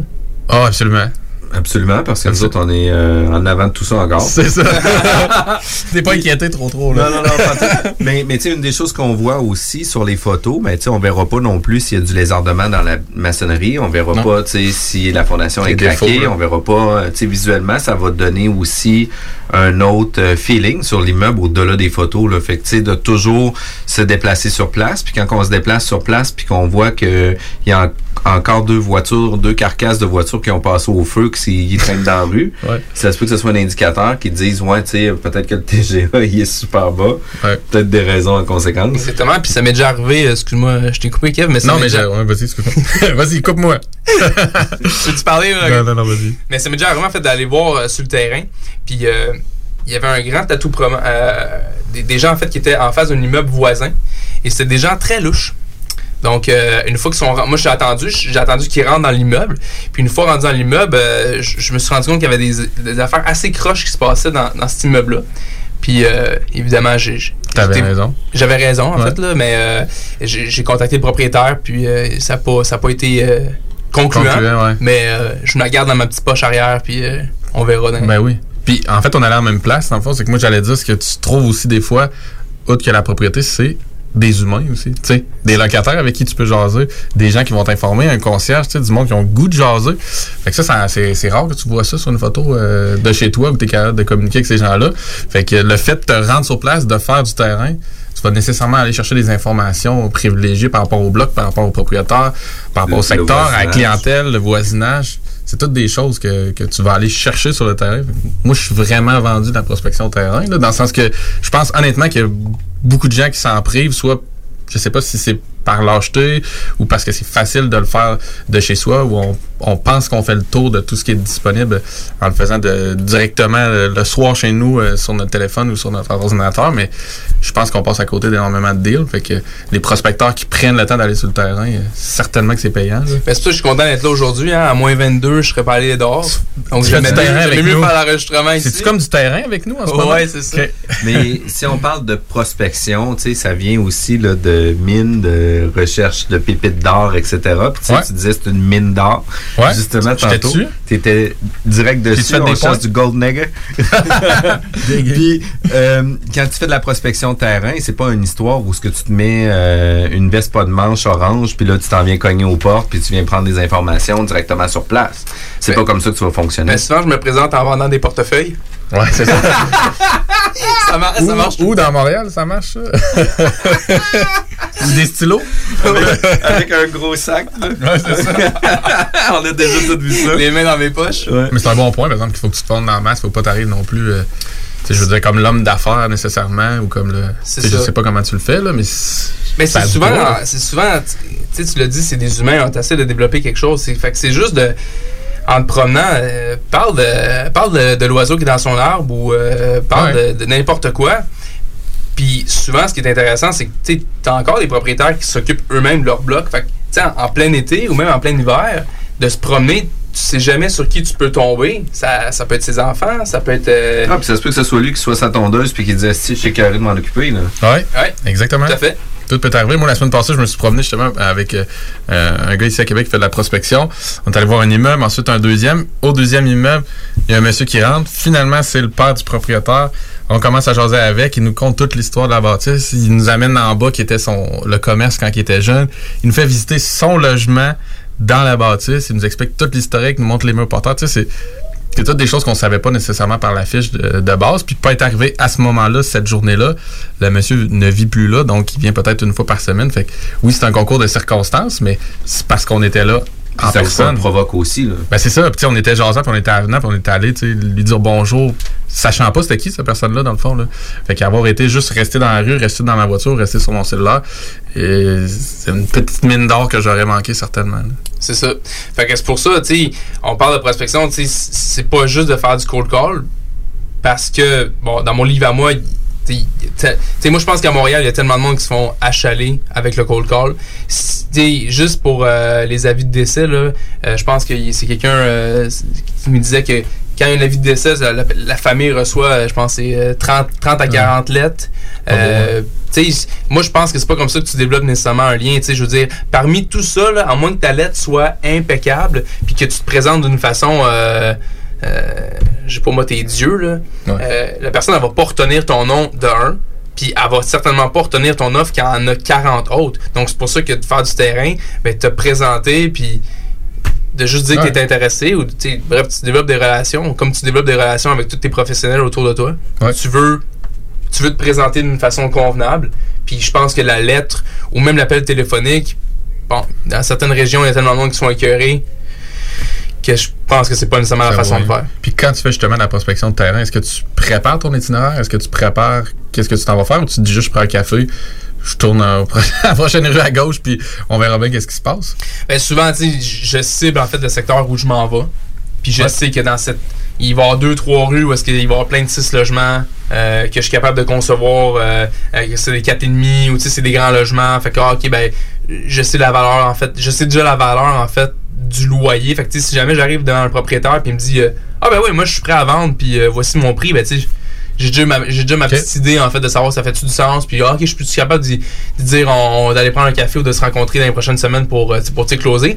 Mais c'est ça faut Fait que ben, t'as déjà défriché un peu les chiffres, donc tu vas pas nécessairement te promener puis dire Hey, lui, lui il a l'air cool, puis go. Tu sais, t'as- t'as déjà fait une recherche, t'as déjà des cibles dans le fond quand tu sors oui j'ai déjà toi. des cibles mais tu sais Tu peux aller autour. Exactement. Je sais qu'autour, il y en a, puis c'est pour ça que j'ai pas peur d'aller marcher, d'aller prendre mon auto, puis d'aller, d'aller faire toute cette rue-là pour euh, aller voir mon.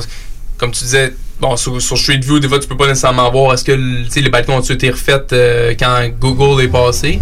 Mais sinon, en passant, tu peux, tu peux constater en effet si oui ou non euh, ça, a été, Ouais. ça a été rénové. Oui, effectivement. Puis si, euh, si on s'en tient plus à la prospection standard, si on veut, euh, euh, comment tu prospectes généralement? Ben moi, je fais beaucoup, euh, je fais beaucoup de prospection passive. Donc, euh, je suis beaucoup euh, derrière mon ordinateur à essayer de justement sur, sur aller voir toutes les, les pépites, toutes les mines d'or que je pourrais trouver. Mais une autre chose qui est vraiment intéressante, c'est que bon, moi, je suis dans le multilogement, principalement dans la grande région de Montréal. Puis ce que j'aime faire, c'est sais, on parle de prospection. Moi, j'ai déjà ma base de clients. Mais qu'est-ce qu'il y en est si jamais je trouve une opportunité d'affaires qui est trop grosse pour, les, pour mes clients? Ben, première des choses, je veux savoir, c'est qui qui est actuellement actif dans le marché? Qui qui a vendu? Qui qui, qui, est parti du marché de, de- Montréal? Ben, ce que j'ai, ça a été excessivement long, mais sur JLR, j'ai, j'ai recensé toutes les transactions qui ont été faites depuis 2000 dans tout le, le multilogement à Montréal, non, tout euh, le 8 logements inclus. Puis, sans nécessairement euh, prendre une fiche dans GLR, j'ai été capable de voir ça a été qui l'acheteur, ça a été qui le vendeur. Puis ça aussi, pour moi, c'est de la prospection qui est super intéressante de savoir c'est qui les gros joueurs dans tel marché. Ils ont acheté à combien? Ça a-tu été optimisé? Puis pourquoi ils ont fait cette transaction-là? Sont-tu- Tu sais, il y a- il y, a des compagnies qui euh, viennent d'Ontario, puis qu'on en parlait tantôt, euh, Kev. Euh, Il y a des compagnies qui viennent ici au Canada parce que l'opportunité au Canada est, est excessivement bonne comparativement au marché européen. Mais ils sont venus à Montréal avec combien d'argent? tu sais? Puis là, tu vois des transactions, ils ont acheté euh, 100 portes à Montréal dans des marchés hyper, hyper hot. Puis ces compagnies-là ont injecté des millions et des millions pour pas dire des, des centaines de millions. Puis ils ont acheté 100, tu sais, on voit des compagnies qui ont acheté 5 à 600 portes par année depuis 2000 pour rentrer dans le marché montréalais. Avec des TGA extrêmement bas. Exactement. Puis ça m'est déjà arrivé aussi d'avoir une opportunité d'affaires dans un secteur où est-ce que cette compagnie-là avait acheté. Puis c'était trop gros en fait pour mon réseau, cette transaction-là. Puis je les ai contactés. Ça n'a pas été concluant. Mais je savais que cette compagnie-là était dans le marché, voulait acheter, avait acheté dans un immeuble pas loin. Puis je les ai appelés. Puis on sait jamais ce que ça aurait pu donner. Je- je- Ouais. Tu sais, ça aurait pu être excessivement bon pour moi. Puis qu'est-ce que tu peux apprendre, toi, mais si on pourrait dire, mettons, comme plus petit joueur de ces gros joueurs-là dans leur prospection? Est-ce que tu- il y a des choses que tu peux calquer ou est-ce que souvent tu vas te dire, écoute, eux autres n'ont pas les mêmes critères, n'ont pas les mêmes façons d'investir, mais j'en tire ça, ça, ça de, de- de- du genre d'achat qu'ils ont fait? En fait, moi, j'ai. Moi, il y a un- il y, a un secteur de Montréal qui est, qui est pour moi sous-développé, puis qui est très proche des commodités. Puis, en faisant cette analyse-là, je me suis rendu compte qu'il y a deux REIT, en fait, qui ont acheté euh, deux gros portefeuilles depuis euh, 2000. Puis, en tant que petit joueur, tu n'as pas les capitaux des gros joueurs. Mais il y a une façon que tu peux faire, c'est de, te coller, en fait, à ces gros joueurs-là, puis carrément de les imiter. Tu tu te dis, pourquoi ces gros joueurs-là ont acheté dans ce secteur-là? Ben, c'est peut-être parce que le marché est bon. Tu sais, quand tu arrives avec des millions, là, euh, t'investis pas n'importe où, là. Non, non, tu vas pas au hasard. Exactement. Tu lances pas un d'or sur une map? Exactement. Moi, moi, je le vois comme ça. ces, grosses compagnies-là ont des économistes, ont des euh, actuaires. Des ressources, là. Exactement. Donc, pourquoi, en tant que petit joueur, tu n'irais pas te coller, en fait, au même secteur que eux? Je veux dire, t'as pas les mêmes ressources qu'eux, mais tu te Ouais. dis, si eux l'ont fait, pourquoi moi, je ne serais pas, je serais pas la même chose?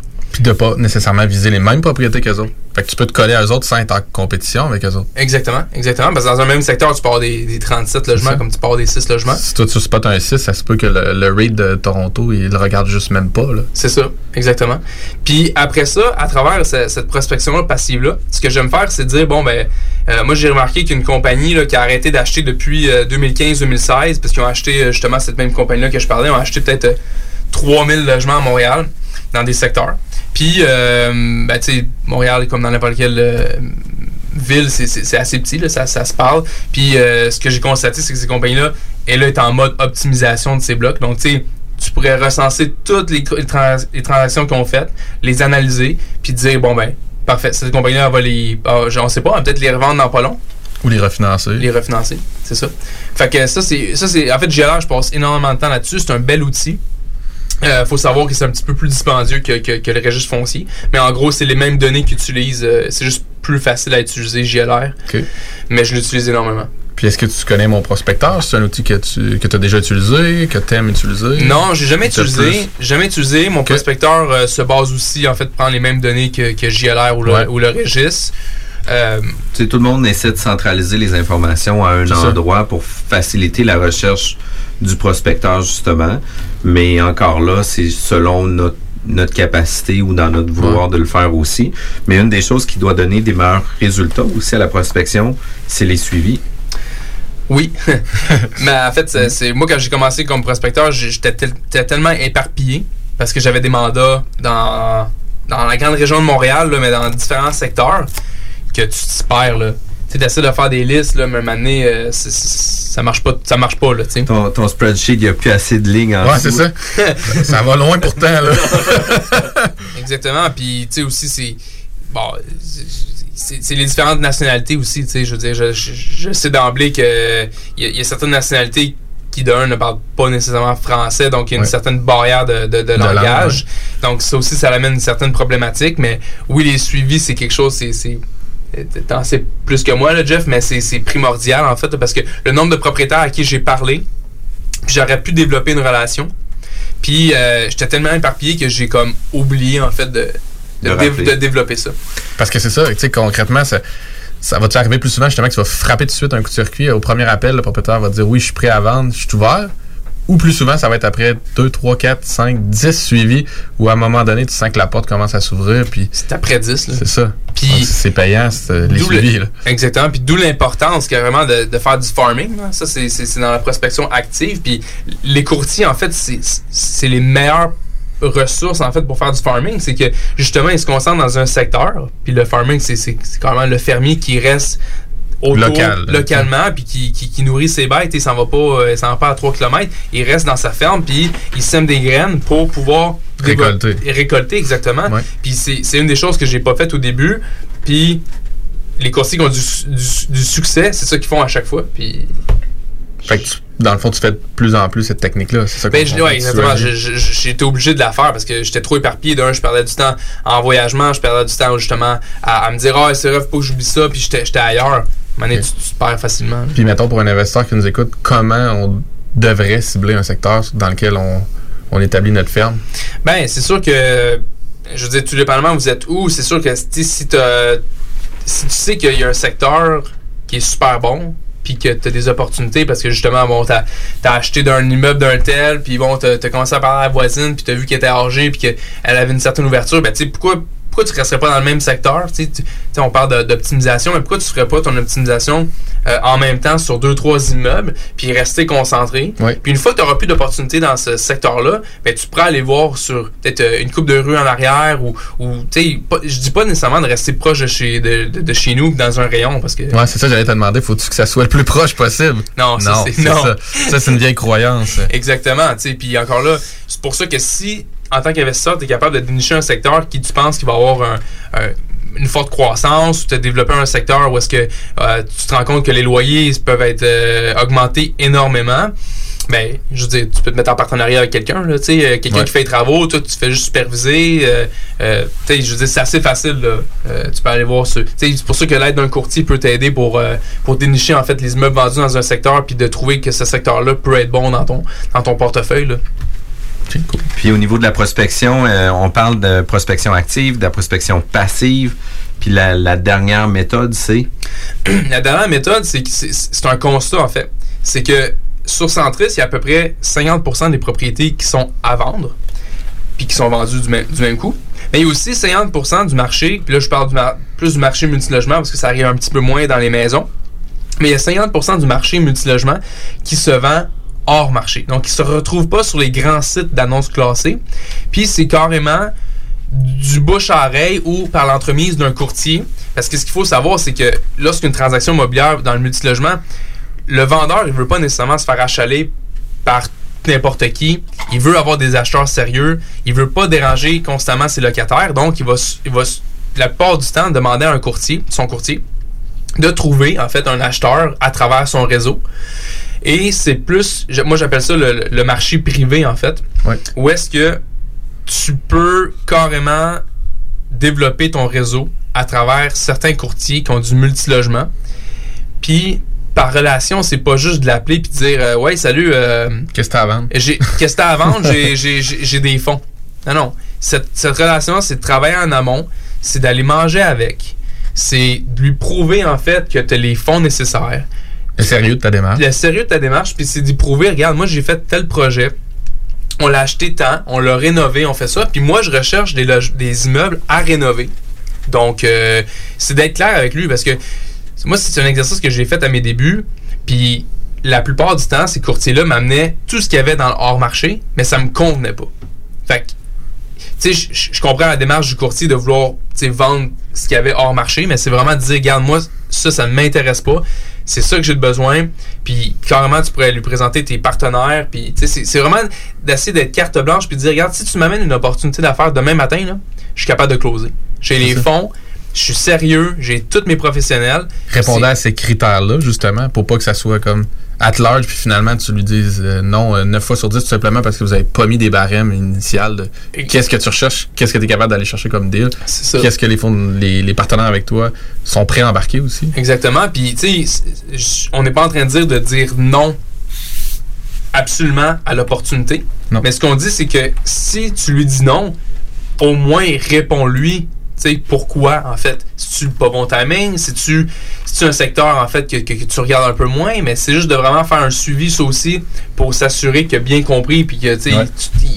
Tu- il, il pense pas que tu l'as oublié, là. On a déjà parlé ici dans une chronique, justement, je pense avec Nicolas, de faire des suivis au courtier, c'est-à-dire, de pas aller manger une, ou Jeff, tu, tu vas aimer ça, mais de pas prendre un seul, un café au début, de dire voici ce que je recherche, puis après ça, de te faire envoyer des listings pendant 12 mois avec jamais aucun suivi, jamais aucune réponse, jamais aucune précision sur, merci, c'était super intéressant celle-là, mais pour telle, telle raison, je l'ai analysé, mais ça répondra pas à ça.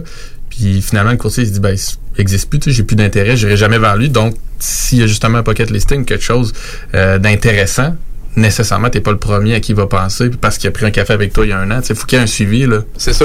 Il y a des relations qui se développent. Ouais. Moi, qu'est-ce que je trouve vraiment cool avec l'émission, c'est que je pense qu'on en parle à toutes les semaines de m'amener au restaurant, puis tout ça, puis j'aime bien aller au délice. Là. Le matin, le midi, le soir, ça me dérange pas. tu commandes tes affaires. là. Ah ouais, ça, ça. tu veux-tu commencer à faire de la- du courtage à Montréal? euh? non, du tout, du tout. Euh, du tout, mais euh, définitivement que la prospection, c'est un art de faire ça. Il y a un script aussi qu'on va utiliser. Il y a une façon de le dire. Il y a une répartie qu'il faut avoir avec les gens selon les, les, les différents contextes, différentes situations aussi. Euh, on peut pas arriver pour euh, dire à quelqu'un, écoute, t'es en avis de 60 jours, là, ce serait le temps que tu vendes. Là, tu sais, euh, j'ai un Ouais. acheteur pour toi. il manque un petit peu de délicatesse. Il faut être quand même poli dans notre façon de faire. Puis, tu sais, des gens, pourquoi qui ont des avis de 60 jours, euh, c'est souvent malheureux pour eux. Puis, on connaît pas toujours le contexte du pourquoi que ça arrive. là. Une perte d'emploi, sa blonde, tu sais, est en en arrêt de travail pour euh, X raisons qui fait en sorte que les deux bouts arrivent un peu plus difficiles euh, depuis un certain moment. Euh, tu sais, faut pas toujours penser profiter du monde euh, avec un avis de 60 jours ou un décès ou des choses comme ça. Il y a des façons de bien le faire, là, puis euh, ça devient un art de le faire. Les suivis importants, tu sais, Ouais. euh, les, les deals vont se closer dans le 5 à 12e appel que tu vas faire avec.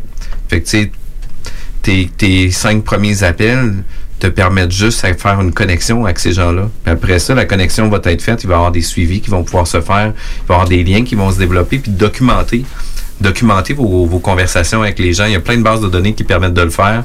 À toutes les fois que vous avez des appels, prenez des notes dans vos appels pour faire en sorte que si jamais, pour X raison, cette personne-là vous rappelle trois mois plus tard, ben que son nom apparaisse sur votre cellulaire puis disait bonjour madame euh, X X là je suis euh, vraiment content que vous me parliez pendant ce temps-là tu, tu le mets sur euh, ton haut-parleur puis tu regardes tes notes puis tu te remets rapidement dessus puis tu Ah continues ouais, à prendre ça. des notes là fait que Ouais. tu crées une proximité avec ces gens-là où ils vont avoir un meilleur intérêt à vouloir s'ouvrir à toi aussi Ah là. Fait que, bonne- ça leur donne une bonne impression aussi. Là.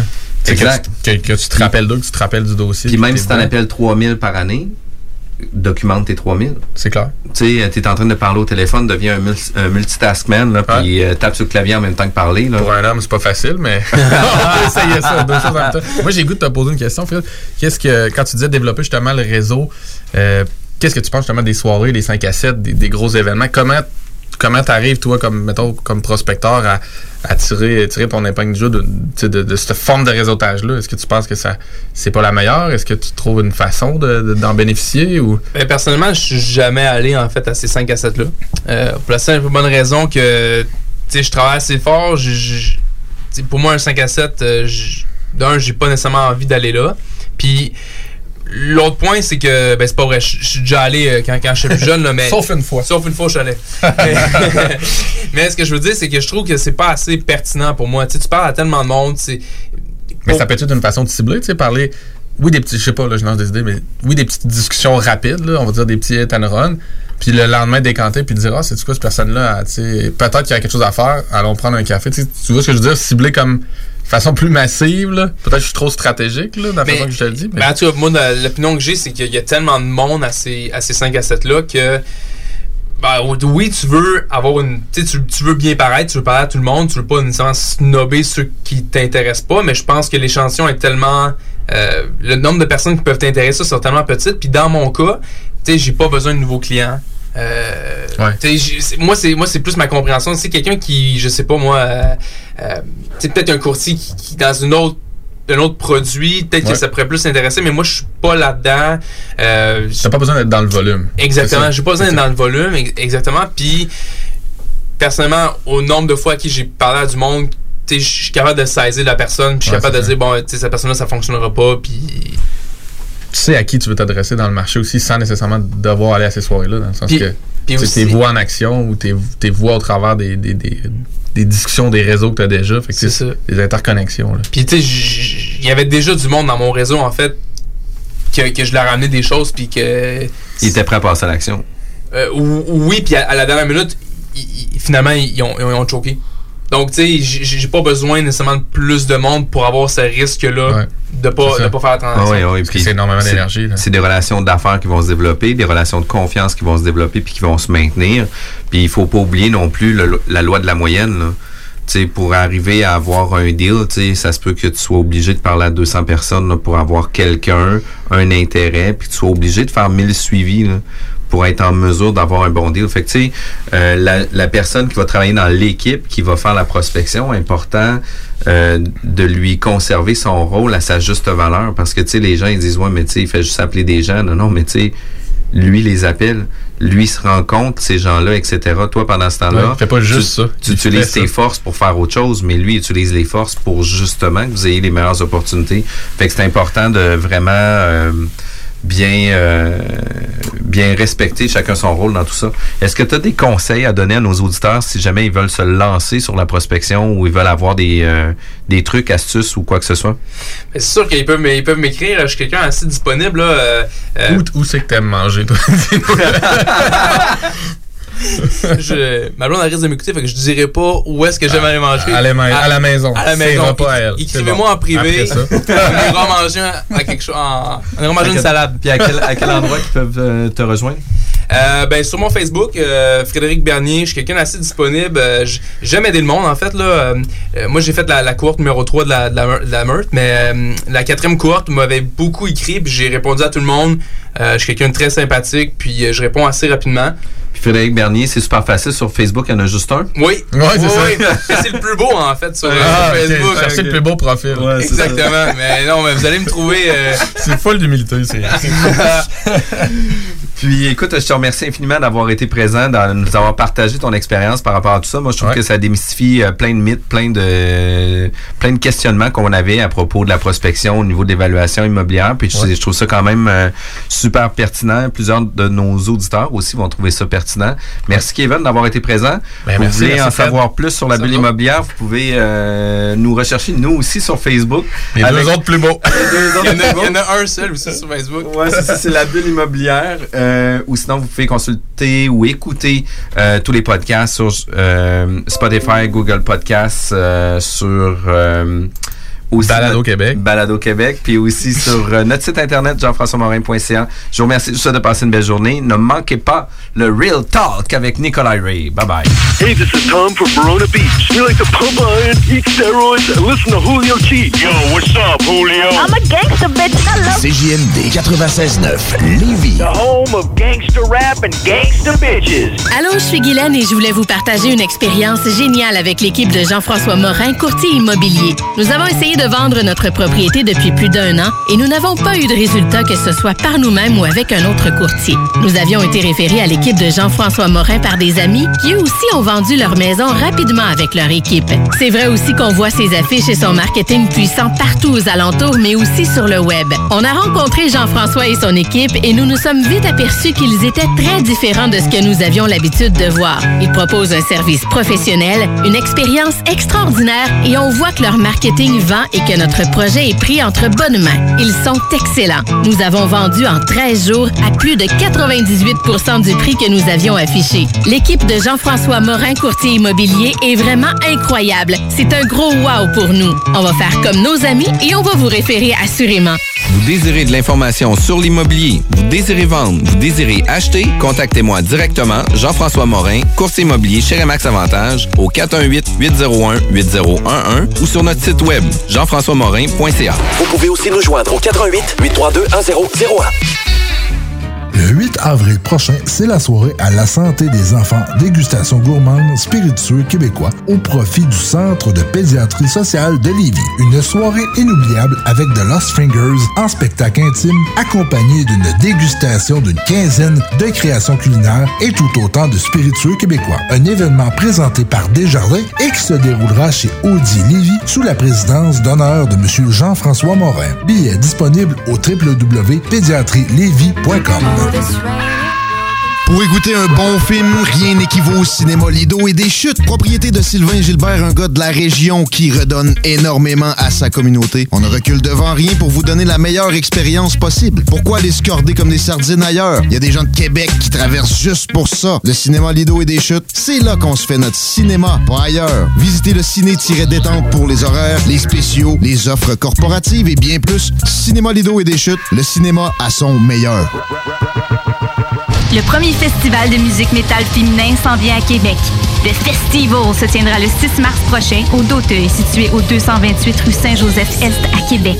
Les billets sont au coût de 15 sur lepointdevente.com et 20 à la porte. Le Festival, le 6 mars au Doteuil. Les gourous essaient de vous faire croire que vous deviendrez millionnaire en 90 jours, qu'on peut acheter avec zéro comptant. Ici, c'est pas comme ça. On va vous expliquer le vrai fonctionnement de l'investissement immobilier. Ne manquez pas, pendant la bulle immobilière, le Real Talk avec Nikolai Ray, PDG de la MREX.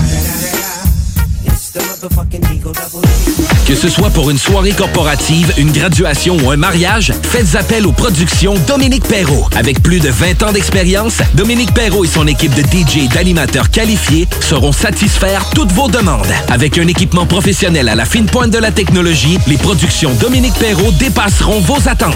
Un gros party à prévoir? N'attendez plus. Communiquez dès maintenant avec les meilleurs de l'industrie au 581-991-1975. ProductionDP.ca Vous pensez investir ou vendre en Floride depuis longtemps? Eh bien, n'attendez plus. Contactez dès maintenant Geneviève Bouchard, agente immobilière depuis 13 ans dans l'Est de la Floride. Constamment à l'affût des bonnes affaires, elle est la meilleure négociatrice que vous pourrez trouver. Vous pensez investir en Floride? Vous pensez Geneviève Bouchard? Comblez votre désir d'acquérir une propriété en Floride avec un service clé en main pour que votre investissement fructifie pendant que vous êtes ici. Investisseur, elle s'occupe de louer pour vous. De plus, elle dispose d'un service de rénovation pour l'immobilier en Floride. Vendre ou acheter, genevièvebouchard.com. genevièvebouchard.com. Pourquoi attendre l'été pour rénover? La rénovation intérieure peut se faire dans le confort de votre foyer cet hiver. Vous pensez aménager votre sous-sol, refaire votre salle de bain ou embellir votre espace? Qu'il soit résidentiel ou commercial, Groupe DBL dépassera vos attentes par l'engagement de ses équipes hautement qualifiées en utilisant que des produits de performance supérieure. Groupe DBL est le spécialiste en toiture, portes, fenêtres et rénovation avec plus de 40 ans d'expérience. Contactez-nous au 88 681 2522 ou via groupedbl.com. Le voyage de vos rêves est à votre portée.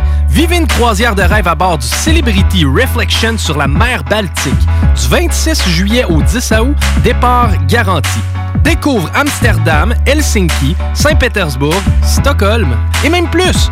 Une panoplie d'excursions exclusives en français à la carte vous sont offertes, accompagnées par Robert Poirier. Avec Voyage Paradis Lévis, vous partez la tête tranquille et vous profitez d'une croisière de rêve. Visitez le voyageparadis.ca pour les détails. Salut, c'est Sarah May. Gros shout-out à 96.9 CJMD, l'alternative radiophonique.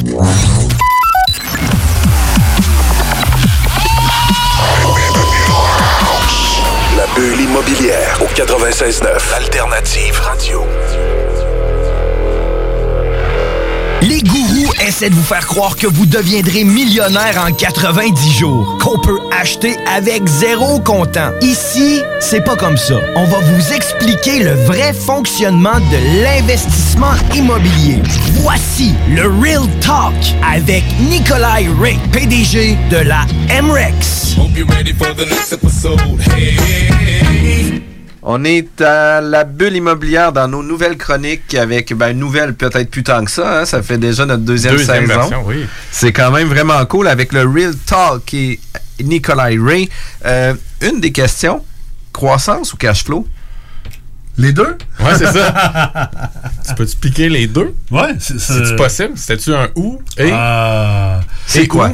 Et, Et où? Ça dépend à qui tu parles. Si tu parles à Thomas Tam, ben, lui, il va te dire les deux. hein. Euh, tu t'en vas où avec ça? mais, mais- mais tu ris, mais c'est drôle parce que j'ai déjà eu Thomas Tam comme client. C'est surprenamment, mais, mais tu sais, le restaurant Thomas Tam, le buffet, il y a vraiment Ouais. un gars qui s'appelle Thomas. Ah ouais. c'est le fondateur. Il y a des annonces à un moment donné avec ses enfants. Ouais. C'est le fondateur de ça. Puis euh, moi, j'ai entraîné son neveu. euh, euh, son fils a joué au hockey.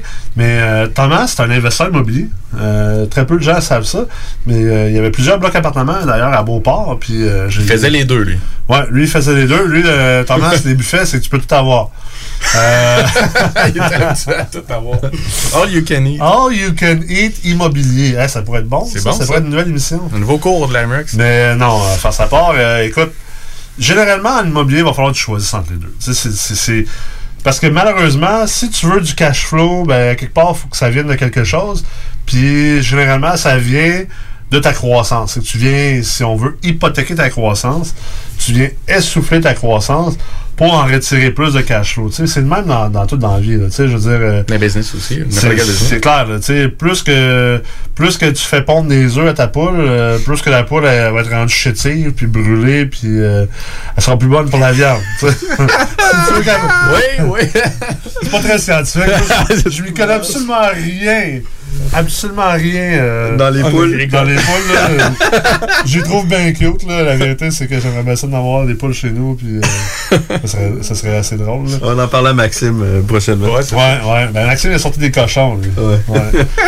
Mais euh, non, tout ça pour dire que euh, à quelque part, il y a toujours un. Quand, quand tu choisis un, tu sacrifies l'autre.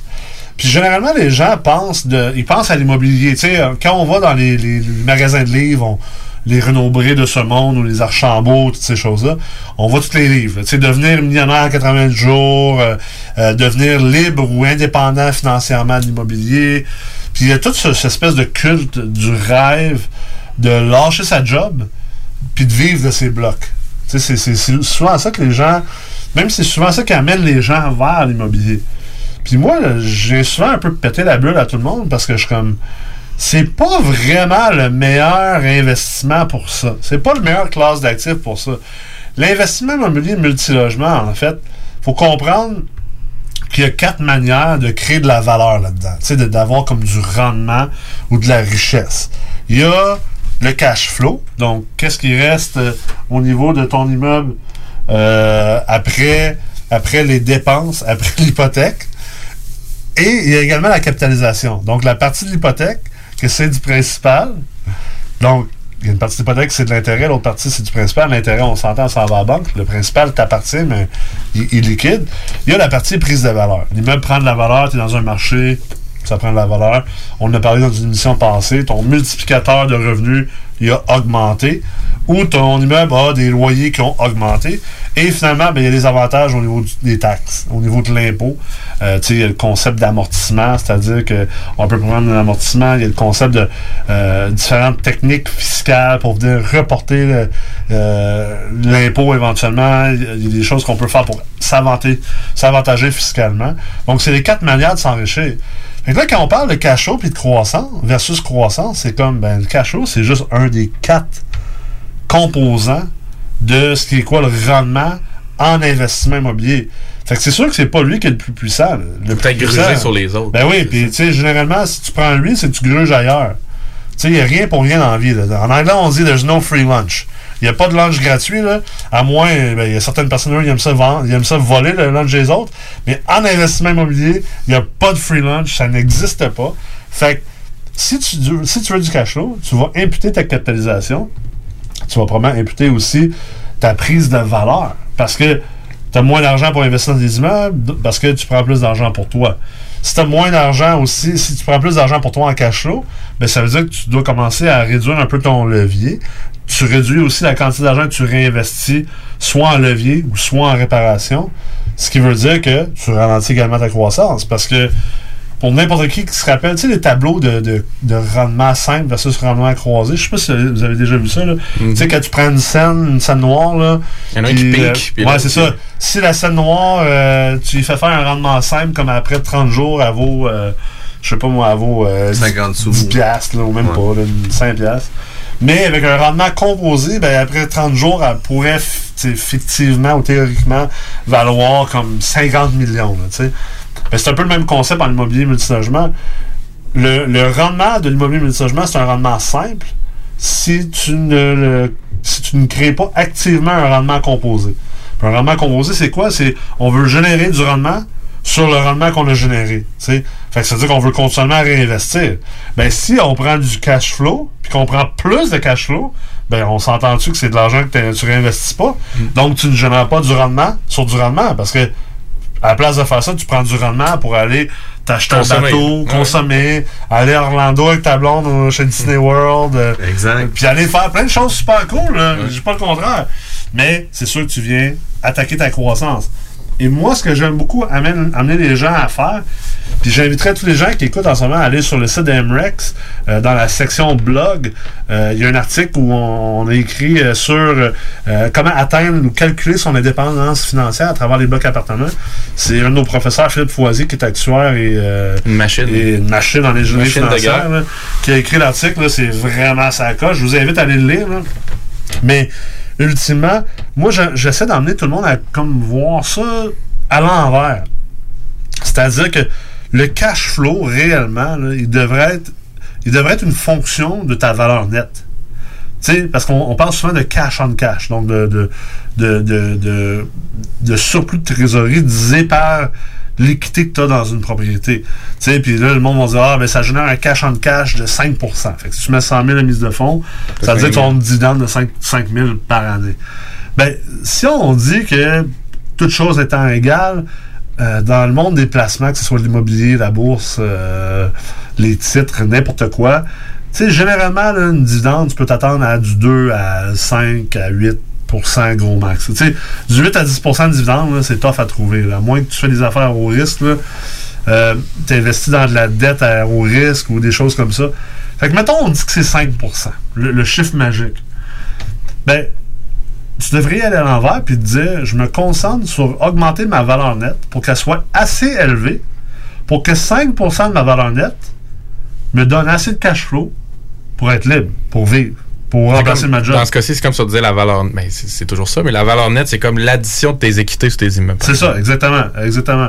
Fait que si, si on comprend ça, euh, on comprend que ben, il faut pas qu'on se concentre sur le cash flow les premières années. Tu sais, les premières 5 à 10 années dans l'immobilier multilogement, tu devrais pas te concentrer sur ton cash flow. Ton cash flow, là, il devrait être kiff-kiff. Tu devrais arriver à zéro, comme ça, tu rien à sortir de tes poches, parce que ça veut dire que tu maximises ce que tu réinvestis, et donc tu maximises la capacité de générer du rendement sur du rendement, puis de générer du rendement sur ce rendement-là. Puis là, on a un vrai effet, si on veut, de boule de neige, où qu'on est en train de créer de la valeur. Puis une fois que tu as atteint ton cash flow, là, euh, une fois que tu as atteint ton 2 millions de valeur, par exemple, si tu dis que tu as besoin de 100 000 pour vivre, ben écoute, 100 5% ce qui est très normal, très faisable d'un bloc appartement, d'avoir un cash en cash de 5% ben 5% si tu as 2 millions de valeur nette investie dans tes immeubles, parce que tu as créé de l'équité au fil du temps en, faisant des optimisations, en réinvestissant, en, sortant ta mise de fonds puis en rachetant dans d'autres blocs. Puis au, fu- au fur et à mesure que le temps avance, ben là, tu es parti de 100 000 ou 200 000 de mise de fonds à maintenant, tu es rendu dans 10, 12, 13, 15 ans. Peut-être avant, si tu vraiment bon, tu es vraiment agressif. Tu es rendu à un 2 millions de valeur nette. Ben, 2 millions de valeur nette à 5 de cash en cash, ça fait 100 000 par année. Puis le voilà, tu l'as. Le voilà ton indépendance financière. C'est ça. Si, exemple, tu as juste 200 000 de mise de fonds, ben, même si, mettons, tu réussis à avoir du 10% de cash en cash, ce qui est faramineux, là, 10 là, on parle de 20 000. 20 000, là, c'est insignifiant. Il n'y a personne qui va lâcher sa job pour 20 000 par année de cash flow. Mettons, mettons que tu réussis à aller chercher du 20% de cash en cash. Mais 20% de cash en cash, ça veut dire que tu prends des, affaires des- tu prends affaires risquées. Très, très risquées. Puis tu peux oublier. là. C'est sûr que tu n'as plus de prise de valeur, tu n'as plus de capitalisation, tu n'as probablement plus d'avantages fiscal. Fait que ça veut dire que oh, là, tu as 40 000 sur ton 200 000. Il y en a certains qui vont dire, ben, moi, je serais heureux avec ça, ben, tant, tant mieux. là. Moi, personnellement, je serais pas heureux avec ça, puis je pourrais pas vivre avec ça. Mais euh, tout ça pour démontrer que c'est une erreur de penser en termes de cash flow plutôt que de penser en termes de croissance. On veut de la croissance. L'immobilier multilogement, c'est un véhicule de création de valeur, donc de croissance. Secondairement à ça, c'est un véhicule qui peut générer des cash flows intéressants. Donc, commence par créer ton, ta croissance, commence par générer ta, pour aller croître ta valeur nette, puis après ça, ben, tu te concentreras sur devenir libre ou indépendant financièrement. Je sais que ça vendra pas bien mal de livres, ce que je suis en train de dire là, mais on est à Real Talk. on c'est s'en calisse de vendre des livres. Mais, puis tu sais, on fait ce type d'investissement-là aussi sur le développement de business de monsieur, madame, tout le monde qui va partir en affaires. Tu sais, ça va être un des sacrifices qu'il va faire, ça va être son, son cash flow qu'il va toujours réinjecter dans sa business pour euh, s'assurer d'avoir une croissance dans son entreprise. C'est comme n'importe quel business. Il n'y a personne qui prend une business, puis le jour 1, mon Dieu, il roule sur l'or, puis euh, en ouais donc, le cash flow va bien. Ben, écoute, s'il y en a, tant, ça tant mieux pour vous. Ceux que ça arrive, on entend parler dans les nouvelles, dans les journaux assez vite. Il y en a pas une tonne. euh, Notre ça- équipe là, est, est en fonction depuis 2015. Puis l'analyse que j'ai de mon cash flow maintenant, je le fais cinq ans plus tard. Là. Tu sais, à savoir à quel endroit que mon cash flow, à avoir mon analyse sur une année, puis de mieux euh, contrôler mes investissements que je vais faire pour mon développement puis ma croissance. Mais les premières années, j'étais